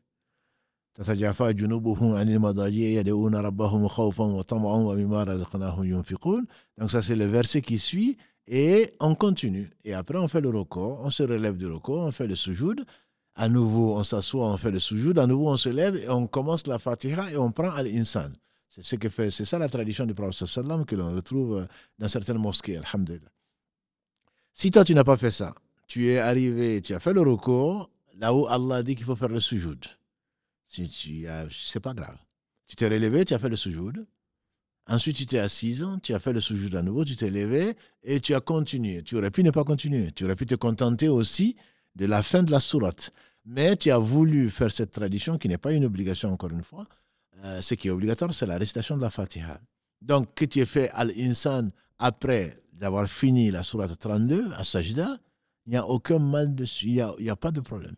Il n'y a pas de problème, il n'y a pas de sujoud badi euh, parce que tu t'es trompé. Non, tu t'es pas trompé. Tu t'es arrêté. Tu voulais faire ça, tu ne l'as pas fait. Tu as oublié. Mais peu importe. Dans tous les cas, ce n'est pas quelque chose qui doit amener à une réparation de la prière. La prière n'est pas réparée. Tu as lu du Coran.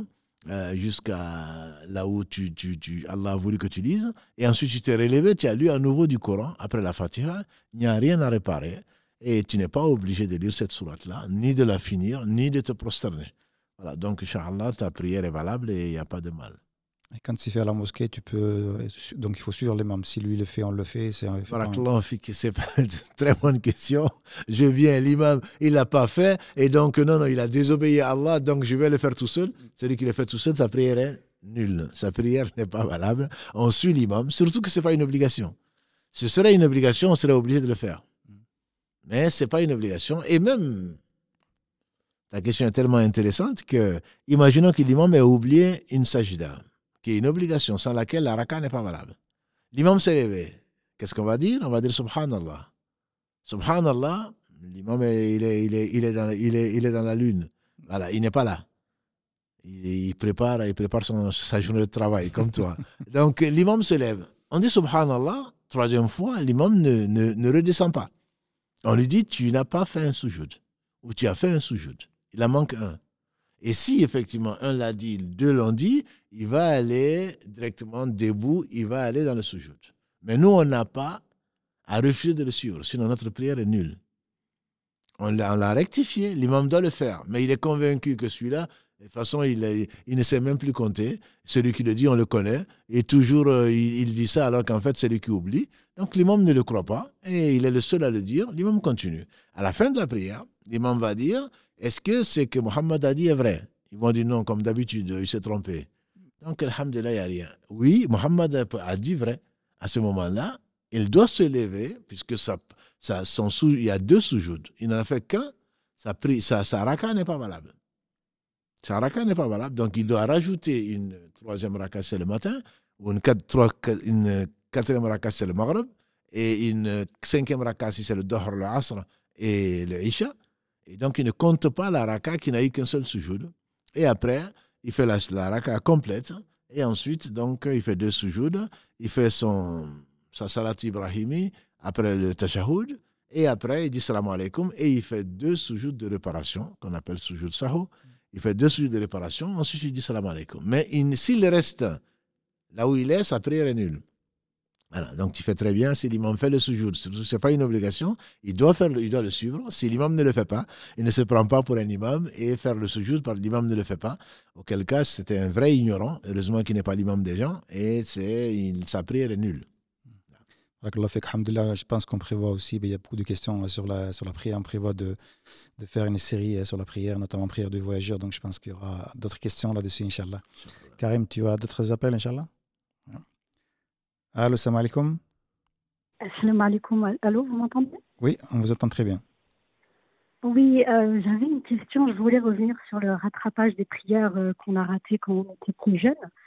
Euh, j'ai le cas d'une personne, une proche à moi, qui a des, de l'incontinence urinaire et elle souhaite rattraper ses prières qu'elle a manquées depuis qu'elle était jeune. Du coup, est-ce qu'elle doit, elle a fait sa prière obligatoire? Par exemple Dor, et elle souhaite faire plusieurs Dor à la suite, est-ce qu'elle doit refaire les ablutions ou elle peut continuer avec les ablutions qu'elle a? Très bonne question. L'incontinence urinaire est prévue dans le fiqh, mais c'est pour on refait les ablutions avant chaque prière obligatoire. Avant chaque prière obligatoire. Donc elle fait ses ablutions, elle commence, peu importe ce qui elle se protège, peu importe ce qui arrive. Mais une fois qu'elle a fini la prière, si elle veut faire une prière obligatoire, elle doit refaire les ablutions, changer la couche et refaire les ablutions parce qu'elle n'est pas obligée de faire cette, cette, cette prière-là. Et elle n'est pas obligée. Elle a choisi de faire une prière obligatoire qu'elle avait ratée, donc elle doit refaire les ablutions pour refaire une prière qui est obligatoire.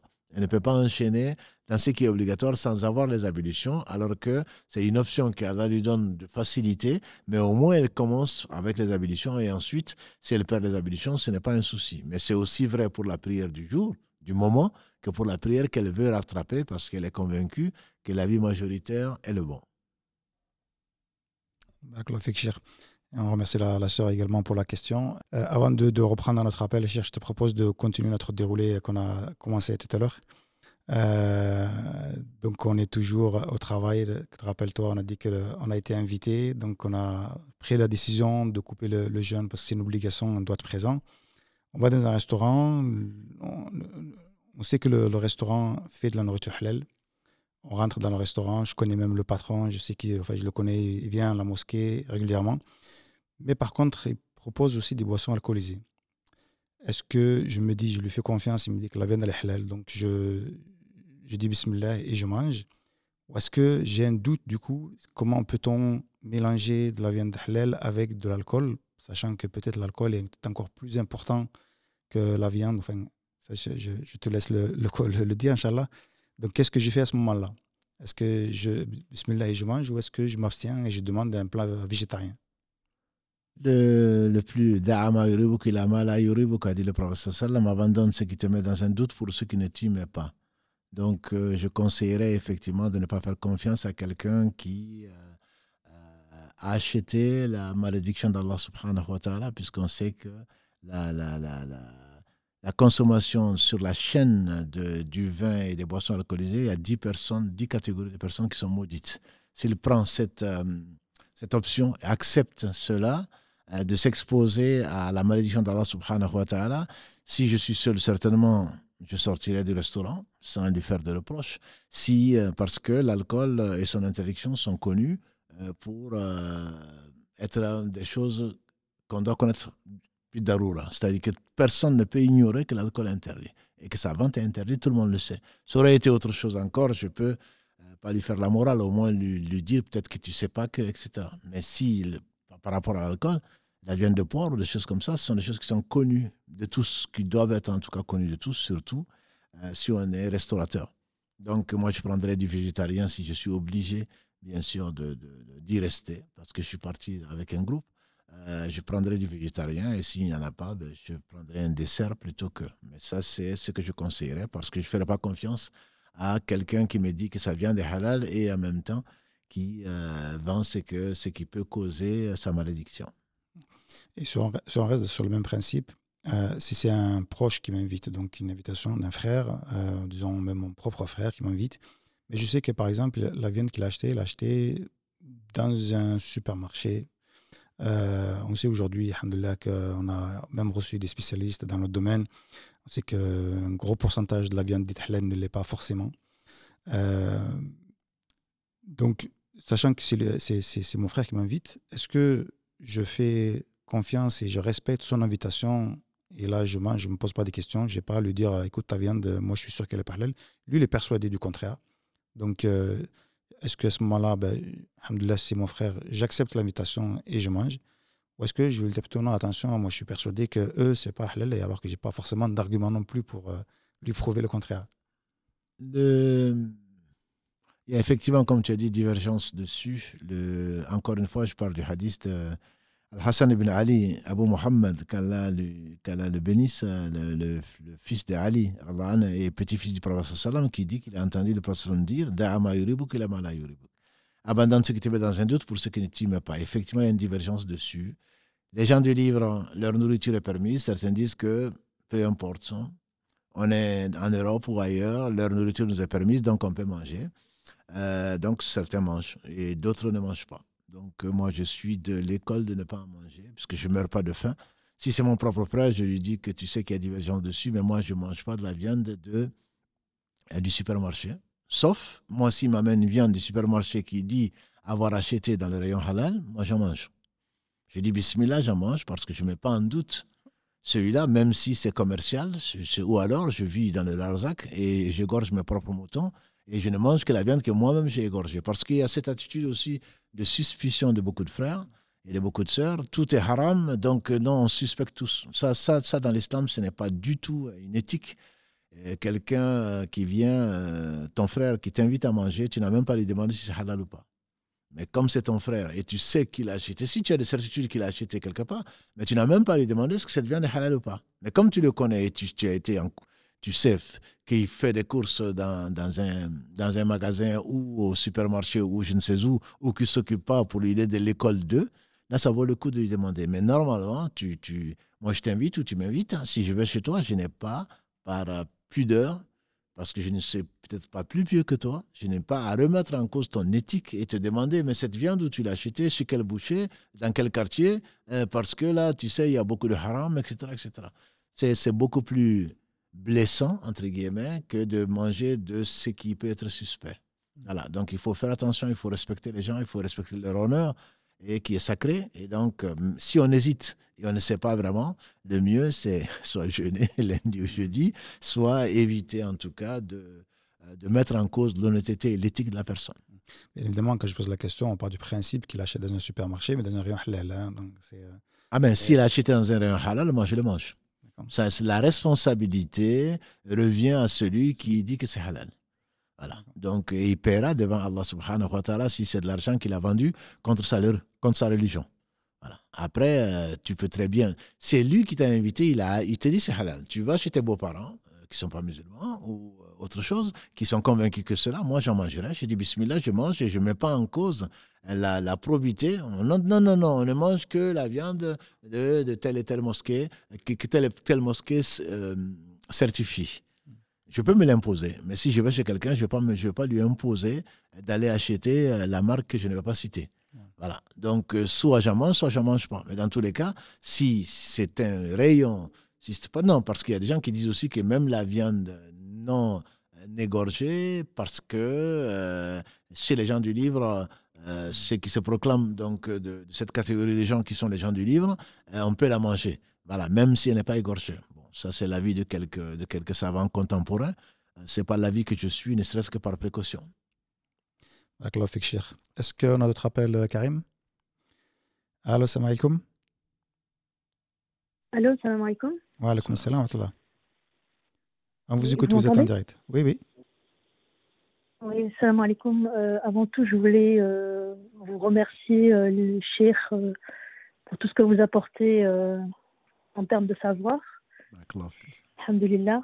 J'avais une question concernant une Umrah. C'est-à-dire que mon mari actuellement fait, fait la Umrah. Et l'équipe avec qui il est parti a dit qu'on pouvait faire une Umrah pour les défunts.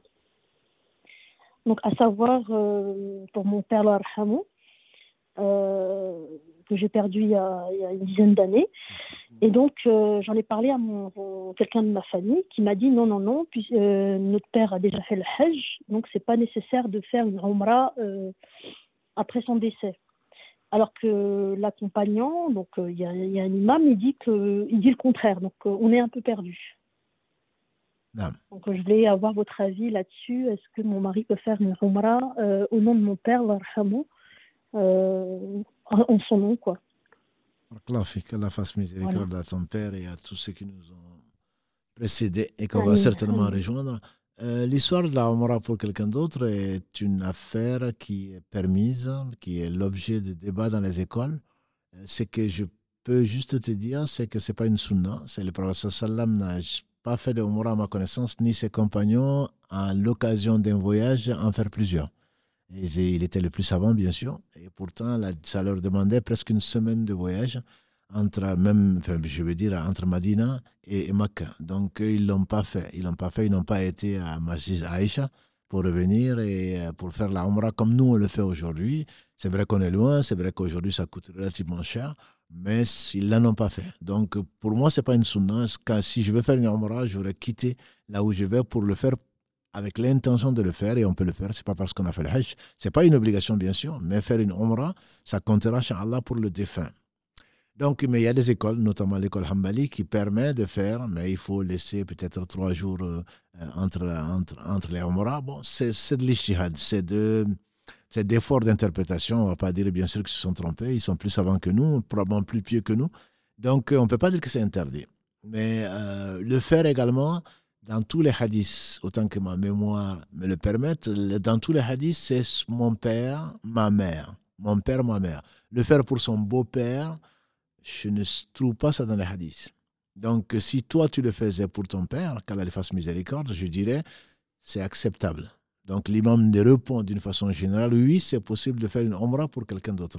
Pour le beau-père, je ne dis pas qu'on ne peut pas le faire, parce que certains font, vont, vont même jusqu'à se faire payer pour faire le hajj pour quelqu'un d'autre. Il y a même toute une association. Je ne parle pas de la licité, de l'illicité de cela, puisque ils ont des fatwas pour cela. Mais quand on fait le hajj à la place de quelqu'un, quand on fait la omra à la place de quelqu'un, toujours, autant que je me rappelle, les une femme qui venait voir le prophète, ma mère aurait voulu faire ça, ou mon père aurait voulu faire ça, est-ce que je peux le faire? Si, Mais il est décédé ou il ne peut pas. Le prophète dit, fais-le, fais-le pour lui ou fais-le pour elle. Donc, euh, certains restreignent donc euh, la- le fait de pouvoir remplacer, donc le baddal, de remplacer la- l'œuvre, euh, notamment la Umrah, de, le faire pour quelqu'un dont tes œuvres vont de toute façon être reversées, Inch'Allah, dans, dans son compte, comme ton père. De toute façon, les bonnes œuvres que tu vas faire, Inch'Allah, il en profitera, comme ta mère. Voilà, plutôt que de faire pour quelqu'un d'autre qui n'est pas de la famille. Ça, c'est là, il y a une divergence dessus. Donc, euh, voilà tout ce que je peux te dire. J'espère l'avoir détaillé donc, sur cette question-là. Je voudrais en profiter pour rebondir sur une question qui a été posée euh, sur les réseaux sociaux et euh, qui m'a été aussi posée directement sur la Ramara, justement. Euh, une sœur, elle dit euh, J'aimerais bien faire la Ramara, je souhaite faire une Ramara. Et euh, est-ce qu'une fois que j'ai fait la Ramara et que je reviens, je suis dans l'obligation de garder le voile? Sachant que, déjà le voile est peut-être déjà imposé avant même d'aller à la Le- il faut savoir que c'est une occasion, on a déjà discuté de cela, c'est une occasion qu'Allah te donne pour te ressourcer, pour te pardonner les péchés d'une omra à une autre, les péchés véniels en tout cas. Donc il ne faut pas y aller en disant bah, mais je, je vais aller faire un tour. Euh, si Allah me permet de faire ceci et cela, ben après je reviens, je reviens euh, comme si je n'avais pas été. Non, c'est quand on y va, on va vraiment avec la résolution, avec l'intention. Et puisque tu es, tu as dépensé pour Allah, ta personne était bien, tu espères qu'Allah va l'accepter. Donc il faut demander à Allah de te permettre d'être la meilleure musulmane possible. Et pas de dire, ben, finalement, je vais faire un tour, c'est une parenthèse dans ma vie. Ça, à ma connaissance, ce n'est pas du tout, du tout euh, conseillé par aucun des savants et ne pars pas avec ça. Si tu pars avec ça, je crains effectivement que c'est pas seulement le voile qui va te manquer, il va probablement te manquer peut-être même la prière à l'heure, même des choses qui sont obligatoires. Parce que tant que tu es à la Mecque, euh, je suis une bonne musulmane. Mais dès que je vais revenir, je vais me remettre dans une vie de jahiliya, dans une vie d'ignorance. Ça, c'est quelque chose qui n'est pas qui n'est pas du tout l'intention pour laquelle on doit aller faire une œuvre, n'importe laquelle. C'est je vais faire la prière, bon, ben, je suis sûr que je ne pourrai pas la continuer, mais je vais la faire quand même. Non, justement, la wa la billah, je ne pourrai la faire que si euh, Allah me permet, mais Allah me permet de la faire aujourd'hui. Il se peut que Allah me reprenne la vie aujourd'hui et qu'il accepte toutes mes œuvres. On a vu le cas d'un ivrogne qui, pendant combien d'années, il est ivrogne. Mais pendant, il a, Allah l'a guidé vers des jeunes qui l'ont conduit à la mosquée. Pendant une semaine, il l'a fait. Ensuite, il a dit Ya Allah, le jeudi soir, la veille donc du vendredi, ou le vendredi chez nous, il dit Ya Allah, ça fait une semaine que je n'ai pas, pas pris une seule goutte d'alcool. Si je devais revenir à cette attitude-là, je te demande de me rappeler. Et Allah l'a rappelé ce soir-là.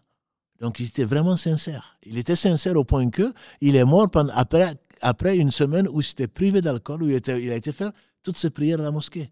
Voilà, peut-être qu'Allah lui a accordé son paradis. Il ne faut pas partir en se disant, ben, je vais revenir à mes péchés plus tard. Si c'est le cas, je crains pour euh, l'acceptation de... Ça, est valable, hein, mais je crains pour l'acceptation de, ses œuvres. C'est peut-être aussi une occasion pour elle euh, d'y aller, peut-être, et de se dire, bah, là-bas, de vraiment découvrir, de ressentir aussi euh, l'émotion qu'on peut ressentir quand on va dans ces lieux-là. Alhamdulillah, tu, tu sais, tu as été plusieurs fois et revenir justement avec une intention ferme de, ne, de continuer euh, dans sa lancée. Justement, c'est pour cela qu'on va faire une omra, c'est pour se ressourcer, c'est pour se laver, c'est pour se purifier. Euh, c'est pas c'est pas que pour la pour la prière c'est pareil. Donc on n'a pas besoin d'aller à la Mecque pour euh, se mettre dans le droit chemin. Allah subhanahu wa ta'ala au travers des, des, épreuves, des événements, je ne faisais pas la mais comment je pouvais m'éloigner autant de mon Seigneur? Comment je pouvais continuer à mentir? Comment je pouvais tricher? Et on fait une tauba sincère là où on est, Allah y pardonne. Donc surtout si on a l'occasion de, faire ce, ce voyage extraordinaire, donc spirituel, et on a l'occasion de se retrouver avec des milliers, des centaines de milliers, voire des millions de, gens qui, qui, qui on, voit la Kaaba où on se retourne, ou vers, vers lequel, vers quel, lequel point on se retourne tous les jours. Et on voit tant de ferveur, comme tu dis, euh, et c'est le meilleur endroit sur la terre. Et donc, euh, pourquoi ne pas demander à Allah qui accorde euh, tout à qui il veut? Pourquoi ne pas lui demander la sincérité, le paradis le pardon de tous les péchés, etc., etc., y compris à commencer par les nôtres? Et de se dire non, non, mais je vais lui demander euh, ça, et puis bon, de toute façon, quand je vais revenir, Allah n'a besoin de rien, donc il faudrait, il faudrait vraiment être sincère dans ses invocations et dans ses intentions. Je te propose, Cher, de, pardon, de prendre encore un ou deux appels avant de, parce qu'il est déjà 22h30 euh, et j'ai vraiment deux questions sur lesquelles j'aimerais y revenir qui sont très importantes euh, puisque je pense que les personnes ont insisté pour les poser, elles sont en plus joliment écrites euh, écrite, pardon. Euh, c'est bon, Karim? Allô, salam alaikum Oui, allô, salam alaikum, vous allez bien? Alaikum salam. Alhamdulillah, On vous écoute, Inch'Allah. Alors, moi, ma question, c'est par rapport à ce dont on est en train de parler là dans le live, vu que je suis en train de le suivre. C'est la différence entre Fajr et Sob. D'ailleurs, j'ai jamais entendu ce mot. Mais là, j'ai pris mon application, j'utilise euh, Pro. Là, j'ai vu Fajr, c'est à 7h02. Chourouk, c'est à 8h28. Et j'ai compris que Chourouk, donc, c'est, c'est, le, c'est le lever du soleil. Donc, on a entre 7h02 et 8h28 pour prier Fajr, c'est ça? Absolument. D'accord. Le, Fajr et le Soub. Le, le Fajr et le Soub, c'est ce qu'on a dit. On a entre 7h02 et 8h28 pour prier le Fajr, les deux rakas en 5 minutes, et le Soub en 5 minutes peut-être ou un peu plus. Voilà. On a ce temps-là, une heure presque et demie 1h26 pour prier donc ces deux prières-là. D'accord, mais laquelle des prières est obligatoire? C'est ce qu'on avait essayé d'expliquer, que celle qui est obligatoire, c'est la deuxième. On introduit. Le, soub. C'est le ah, soub. Si on l'appelle soub, c'est le soub. Parce que chez euh, les, les musulmans donc, de l'Orient, le Fajr est obligatoire et ils appellent ce que l'on prie avant, ils l'appellent Sunnat al-Fajr, c'est-à-dire le, ce qui accompagne le Fajr, et donc il n'est pas obligatoire, mais qui est mieux que tout ce sur quoi le soleil s'élève. Par conséquent, euh, on se voilà. Donc les deux, l'un obligatoire, c'est le dernier qui est obligatoire, si on veut le retenir. Qu'on l'appelle Fajr Subh, c'est le dernier qui est obligatoire, et le premier l'introduit. Il est très important, mais il n'est pas une obligation. D'accord, ok. D'accord. Merci beaucoup. Au revoir. Euh, notre... Non, c'est bon, Karim, on continue. Euh, donc, euh, je continue un peu sur mon déroulé avant de, prendre les, deux questions que je t'avais, de poser pardon les deux questions que je, garde pour la fin. Euh, on a bien mangé. Là, on revient à travail à 14 h Donc, le dor est déjà passé d'une heure, mais j'ai encore le temps avant, avant, que le Asr arrive pour faire le, le dor. Et donc, au travail, j'ai le seul lieu que j'ai trouvé, c'est un lieu dans lequel il y a, c'est une salle d'eau en fait, il y a un lavabo, il y a des douches, mais il n'y a pas de toilette. Est-ce que je peux faire ma prière dans ce lieu-là Alhamdulillah, c'est euh, les salles d'eau sont des salles qui sont fréquentées, mal fréquentées si on peut l'appeler ainsi. C'est fréquenté par les djinns, en particulier les hommes aussi, bien sûr, pour aller se laver autre. Mais s'il n'y a pas de toilette, l'avis majoritaire, c'est qu'on peut prier dedans. Ah, je ne connais pas d'interdiction, on peut prier dans les salles d'eau, même si c'est déconseillé. Mais si on n'a que ça pour prier, il faut le faire de toute façon, comme euh, J'aime bien le dire et c'est m'a enseigné, la prière à l'heure, il n'y a pas d'équivalent. Donc, euh, si on n'a que ça, on peut le faire.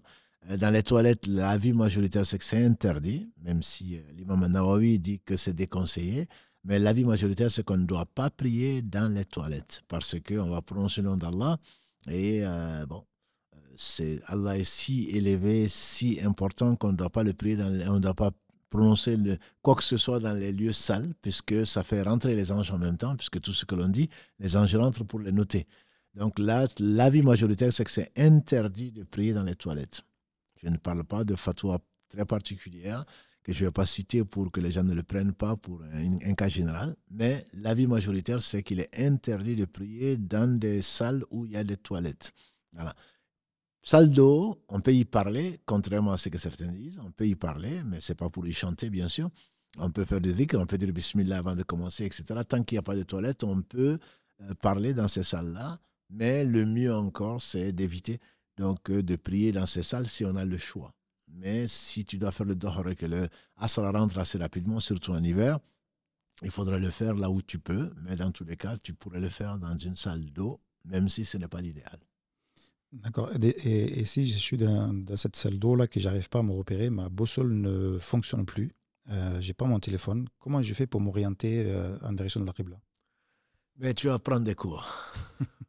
si ta boussole ne fonctionne pas, euh, il faudrait que tu te situes dans l'espace, que tu connaisses le nord, et si tu es en France, c'est le sud-est. Hein. Et la, vie majoritaire des savants, donc sauf les chaféites, les trois autres, c'est que la Qibla, c'est 180 degrés. Si tu t'orientes, au lieu de t'orienter, euh, d'avoir directement la face euh, euh, qui pointe sur la Kaaba, mais tu es un peu incliné, la prière reste valable. Même si tu te trompais à la limite, la prière reste valable, sauf si tu découvres ta, ta boussole se remet à marcher, ou quelqu'un qui te dit, tiens, le nord, c'est là, alors qu'en fait, toi, tu as prié donc, vers, vers le sud plutôt, tu as prié vers le nord, alors que c'est pas du, c'est l'opposé. Là, tant que l'heure n'est pas sortie, tu dois refaire ta prière.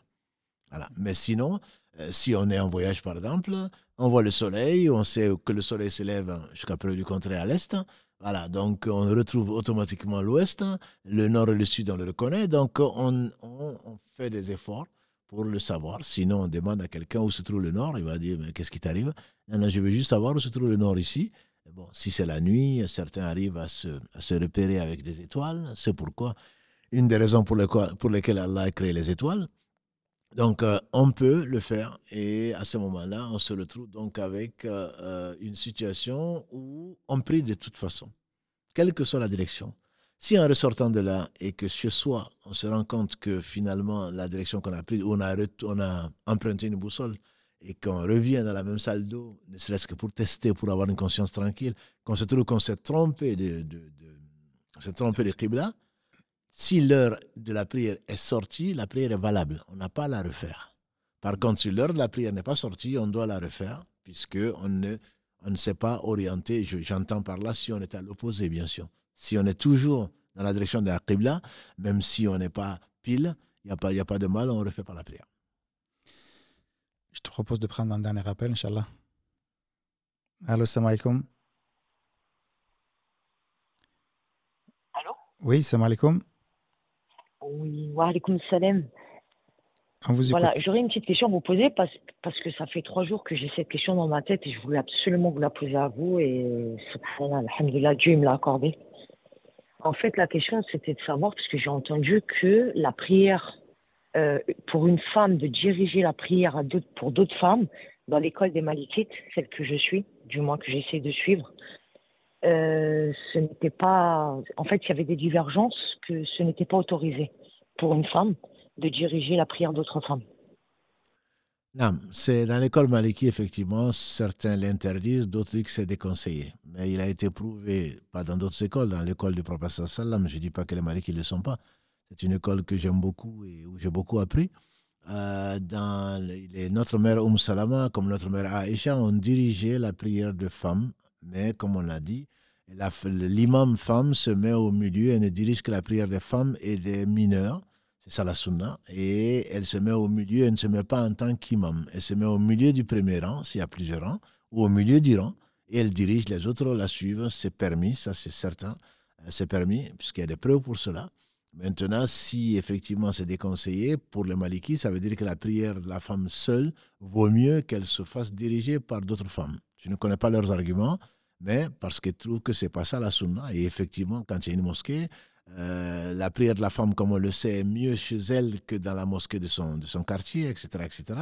Donc, si elle prie seule, sa prière est quand même non seulement valable, mais même mieux que si elle suivait un groupe, même d'hommes pieux, euh, à la mosquée. Mais les femmes venaient à la mosquée du prophète, sallam, y compris à la prière du matin. Et le sallam a interdit aux hommes d'interdire à leurs femmes de venir dans la maison d'Allah subhanahu wa ta'ala, à ses servantes de venir dans sa maison. Et donc, il y avait bien des raisons. Elles apprennent là, elles prient avec les autres, c'est plus que permis. Donc, on ne peut pas dire qu'elles ne peuvent pas venir à la mosquée. Si elles sont entre elles, il y a des savants qui permettent, et à ma connaissance, c'est même l'avis majoritaire, que de permettre à des femmes de prier entre elles. Et l'imam peut être une femme, et donc euh, elle se met au milieu et pas devant les autres femmes. Voilà ce que j'en sais, en résumé. Euh, on arrive bientôt à la fin de, de ce- de cette émission. J'avais deux questions que j'avais gardées qui me paraissaient importantes. Euh, il y a dans un live où tu, euh, tu avais parlé notamment des personnes qui rentrent au paradis et les euh, 999 euh, qui, ne, qui ne rentrent pas au paradis. Donc la, pers- la personne posait la question, elle dit mais dans ce cas-là, ça veut dire que ça devient très très compliqué pour, pour nous euh, d'y accéder parce que ça fait 1 pour 1000, ça fait quand même, euh, ça fait quand même peu. Euh, Qu'est-ce que ça veut dire exactement en fait? Ce hadith, je le, rappelle pour moi-même et pour dire que ce n'est pas, comme disait le prophète sallam, la marchandise d'Allah est chère. La marchandise d'Allah, c'est le paradis. Et donc, il ne faut pas que, comme beaucoup d'entre nous, moi compris, on passe beaucoup de temps, on perd beaucoup de temps, on pense qu'on va rentrer au paradis dès qu'on va mourir. Qu'est-ce que on va Ah, maintenant son âme repose en paix. Qu'est-ce que tu en sais? Voilà, déjà ce qu'il attend dans la tombe, Dieu seul le sait. Donc, c'est pour motiver, nous motiver et nous rendre moins insouciants, moins indifférents et être plus exigeants avec soi-même. Donc, il ne faut pas penser que non, moi je suis musulman, donc je suis mort. Si, si je meurs, je vais au paradis. Donc, c'est un peu dans cet esprit-là. Il ne s'agit bien entendu pas de, désespérer. Le prophète sallam a dit quand il a dit qu'on dira Adam, il dit Labaïka ya Rab, me voici au Seigneur. Adam dira Allah, fais sortir de ta progéniture la part de l'enfer. Et il dira, quelle est la part de l'enfer? Ya Allah, Allah dira, c'est 999 sur 1000 de tes enfants. Les compagnons du prophète sallam, étaient- il a dit plutôt c'est le jour où les enfants auront les cheveux blancs.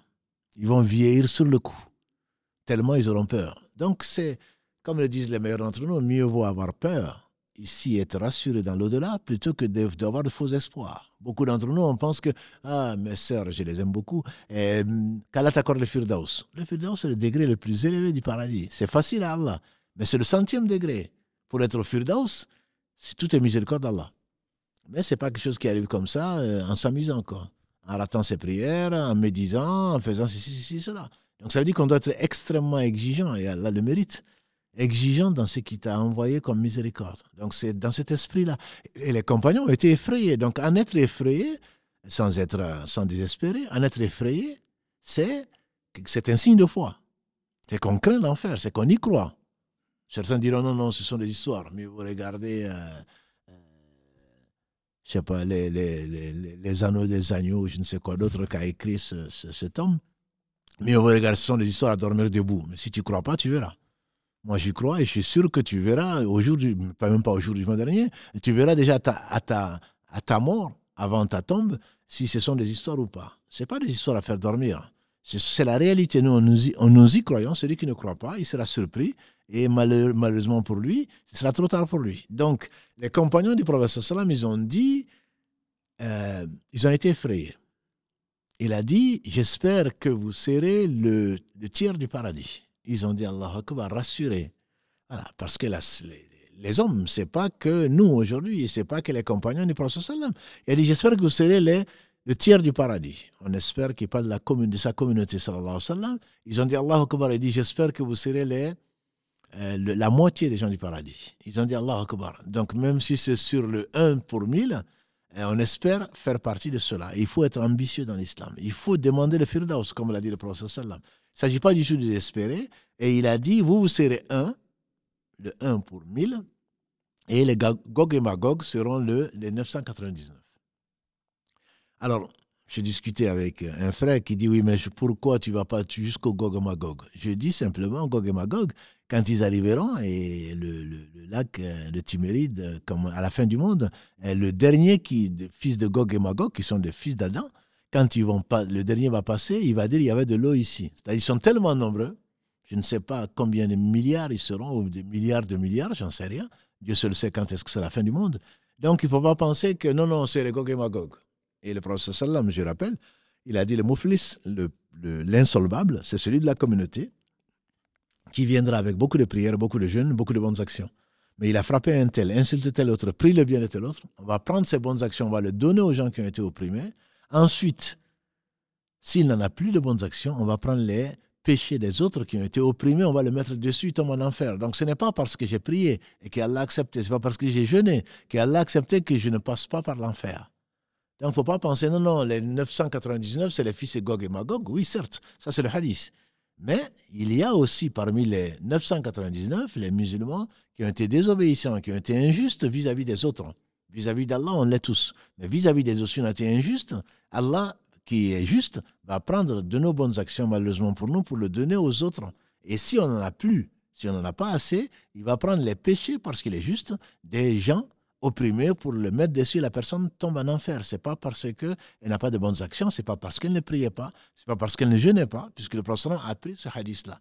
Donc, c'est pas pour faire peur des gens, pour. Euh, je comprends le stress, mais mieux vaut, disait Al-Hassan al-Basri, quand il fasse miséricorde, mieux vaut euh, pour toi quelqu'un qui te fasse pleurer que quelqu'un qui te fasse rire, parce que le prophète a dit, je répète, c'est pas du tout pour vous stresser, il a dit, si vous savez, si vous saviez, si vous savez plutôt ce que je sais, du jour du jugement dernier, vous aurez beaucoup pleuré et très peu ri.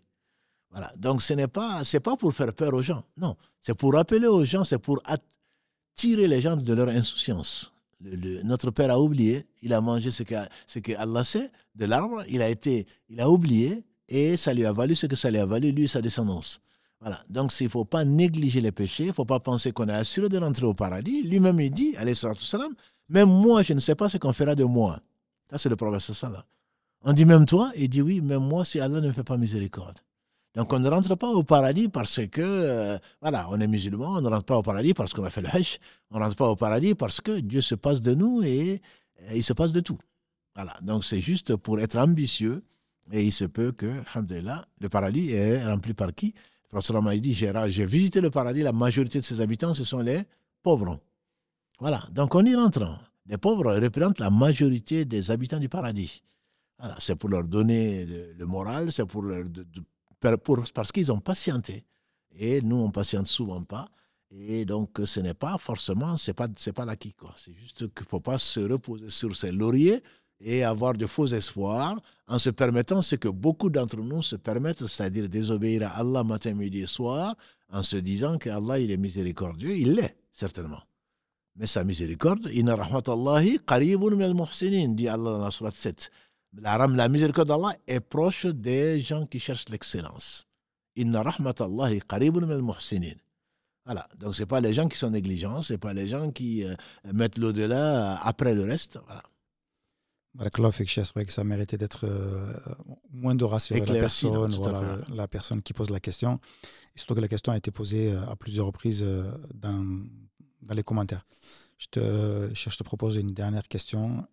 on aura peut-être l'occasion de finir notre histoire de la journée, de notre journée qu'on avait entamée. Euh, c'est vrai que le temps passe vite et euh, le temps des réponses, le temps aussi des, questions.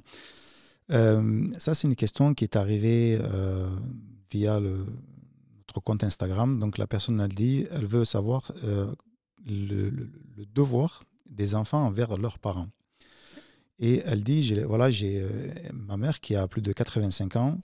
On est entre 9 et, enfin 9, entre les frères et sœurs, on est 9. Et euh, les, les frères ne veulent pas s'occuper de leur maman. Euh, ils disent que, bon, comme c'est une femme, donc ça, me surprend d'ailleurs, et que ce n'est pas eux de s'en occuper, c'est plutôt aux filles de s'en occuper. Et, euh, et en fait, elle veut savoir comment, quel est le, rôle, en tout cas, quelle est la responsabilité des, enfants envers leurs parents, surtout quand ils commencent à être âgés comme ça. et de plus, ils disent que selon l'héritage qu'elle va laisser, ben, là, à ce moment-là, ils appliqueront ce que dit l'islam. Et donc, elle se dit, ben, normalement, euh, on dit que dans l'islam, ben, les, garçons héritent plus que la fille. Ça, bon, peut-être on reviendra un jour pour expliquer euh, cela. Mais euh, que, quel est le devoir vraiment de, ces enfants-là et est-ce qu'ils peuvent réagir comme ça?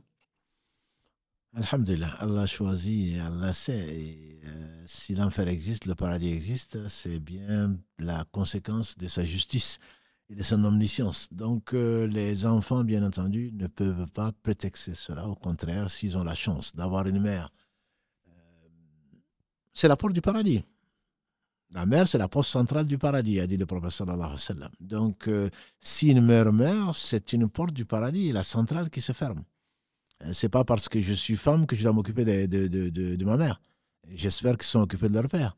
Non, la, ma mère, encore la mère, encore la mère, a dit le prophète sallam, à qui je dois le plus de bienveillance. Il dit ta mère, il dit ensuite, il dit ta mère, ensuite ta mère, d'après le hadith d'Abu Huraira Donc ce n'est pas, euh, pas du tout une attitude digne de ne pas s'occuper de sa mère et encore moins de trouver un prétexte. D'autant plus que pour qu'une femme mariée, en tout cas, puisse s'occuper de sa mère ou son père, il faudrait quand même l'accord de son mari.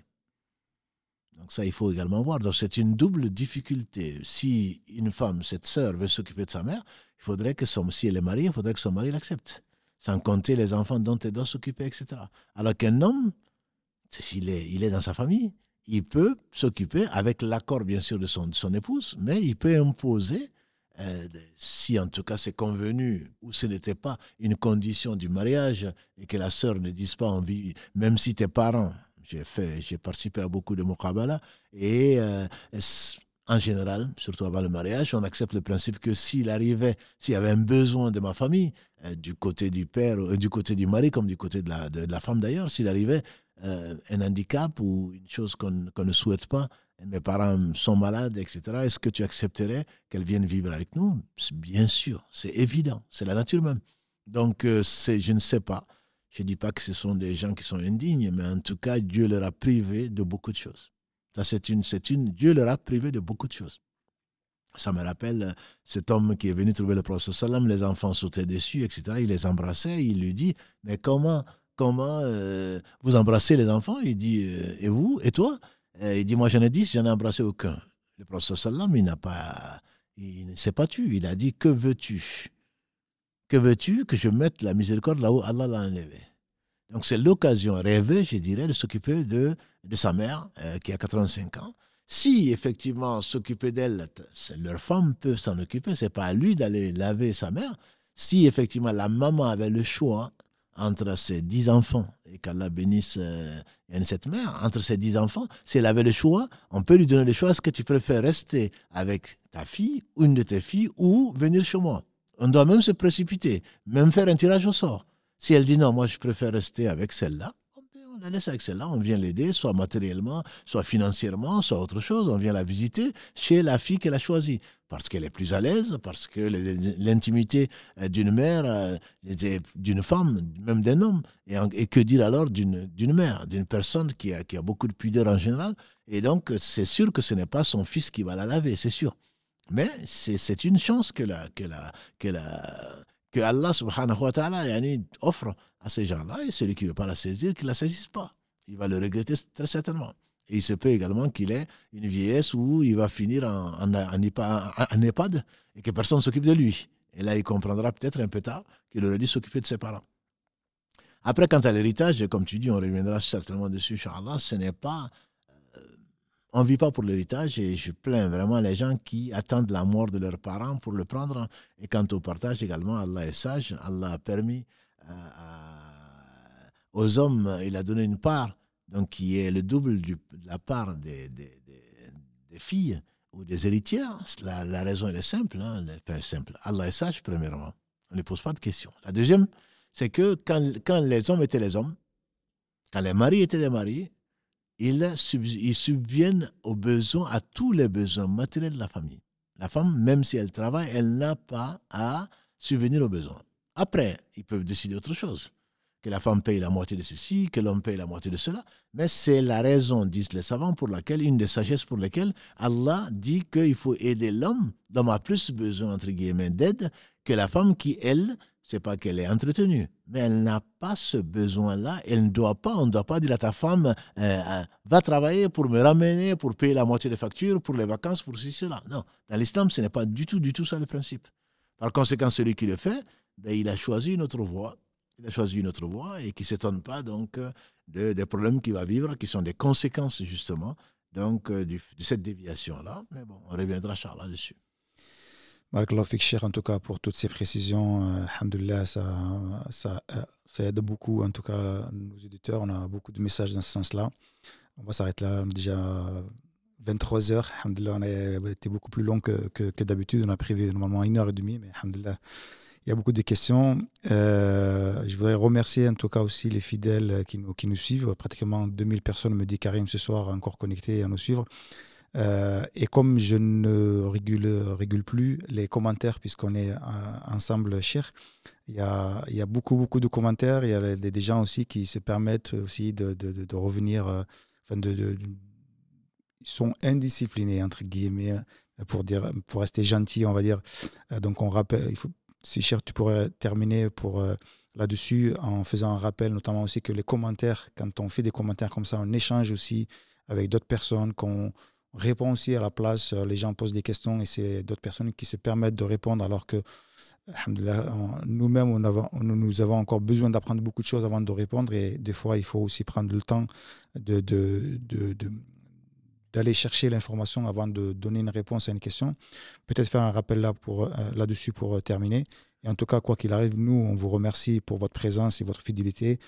Et, je te laisse, cher Inch'Allah, terminer cette ce live, Inch'Allah. Je pense que tu as tout dit. Hein. Ce n'est pas, parce qu'on est derrière son écran qu'on manque de respect et qu'on dit sur Allah ce qu'on ne sait pas, ou qu'on dit je crois, je pense qu'on sera interrogé dessus, donc que les gens craignent Allah subhanahu wa ta'ala. Et malgré donc leur présence sur le live, c'est un bon signe pour nous. On espère au moins un pèlerinage complet qu'Allah accepte, mais il y a le respect des autres qui, dans l'islam qui est fondamental. Et ce que l'on dit, on sera interrogé dessus. Ce n'est pas parce qu'on l'a écrit, et ce n'est pas parce qu'on a rajouté MDR ou LOL que les anges n'écrivent pas. Donc, euh, ils, auront à rendre compte de ce qu'ils disent. Et pour ceux qui ont manqué de respect ou quoi que ce soit à qui que ce soit, euh, le peu de bonnes actions qu'Allah aura accepté d'eux, il va certainement le reverser donc dans le compte des gens de qui on se moque. Et je le rappelle de relire la sourate 49 où Allah dit aux croyants de ne pas se moquer les uns des autres. Il se peut que ceux dont on se moque soient meilleurs de ceux qui se moquent. Donc, il ne faut pas se prendre pour ce qu'on n'est pas, et les sœurs également, puisqu'Allah revient dans le verset d'après pour dire également que les femmes, des femmes ne se moquent pas d'autres femmes, il se peut que celles dont on se moque soient meilleures que celles qui sont moquées. Donc c'est sérieux, la vie est sérieuse, la vie est sérieuse, elle vaut le coup d'être vécue, Et il n'y a pas de hasard. Il n'y a pas de moment où il faut se relâcher. Bien sûr, il y a la détente, comme tu dis, pendant la pause ou autre chose. Euh, y a on peut sourire, on peut faire des blagues, euh, bien placées et pas trop, euh, pas trop abusées. Mais il faut faire attention. Il faut craindre Allah. La crainte d'Allah, c'est vraiment la clé de toute chose. La clé de toute chose. Et quand on s'oublie, c'est Shaitan qui rentre. Et à ce moment, on va le regretter. On va le regretter un jour qui est peut-être très proche. Donc on revient vers Allah, qu'on change nos comportements, qu'on lui demande de l'aide et qu'on évite vraiment de faire du tort à qui que ce soit. Moi, je vous demande des prières et qu'on rencontre Allah en ne devant qu'à Allah. La miséricorde d'Allah est infinie. Mais tout ce qui est fait en prenant le droit de qui que ce soit, on va le payer. Ça, c'est une promesse d'Allah. C'est une promesse d'Allah, c'est l'une des raisons pour lesquelles il y a un jour du jugement dernier où tous les comptes vont être réglés. Celui qui fait le bien du poids d'un atome le verra, celui qui fait le mal du poids d'un atome le verra. Il le verra et on va le prendre sur ses bonnes actions. Donc, Barakallah pour euh, le,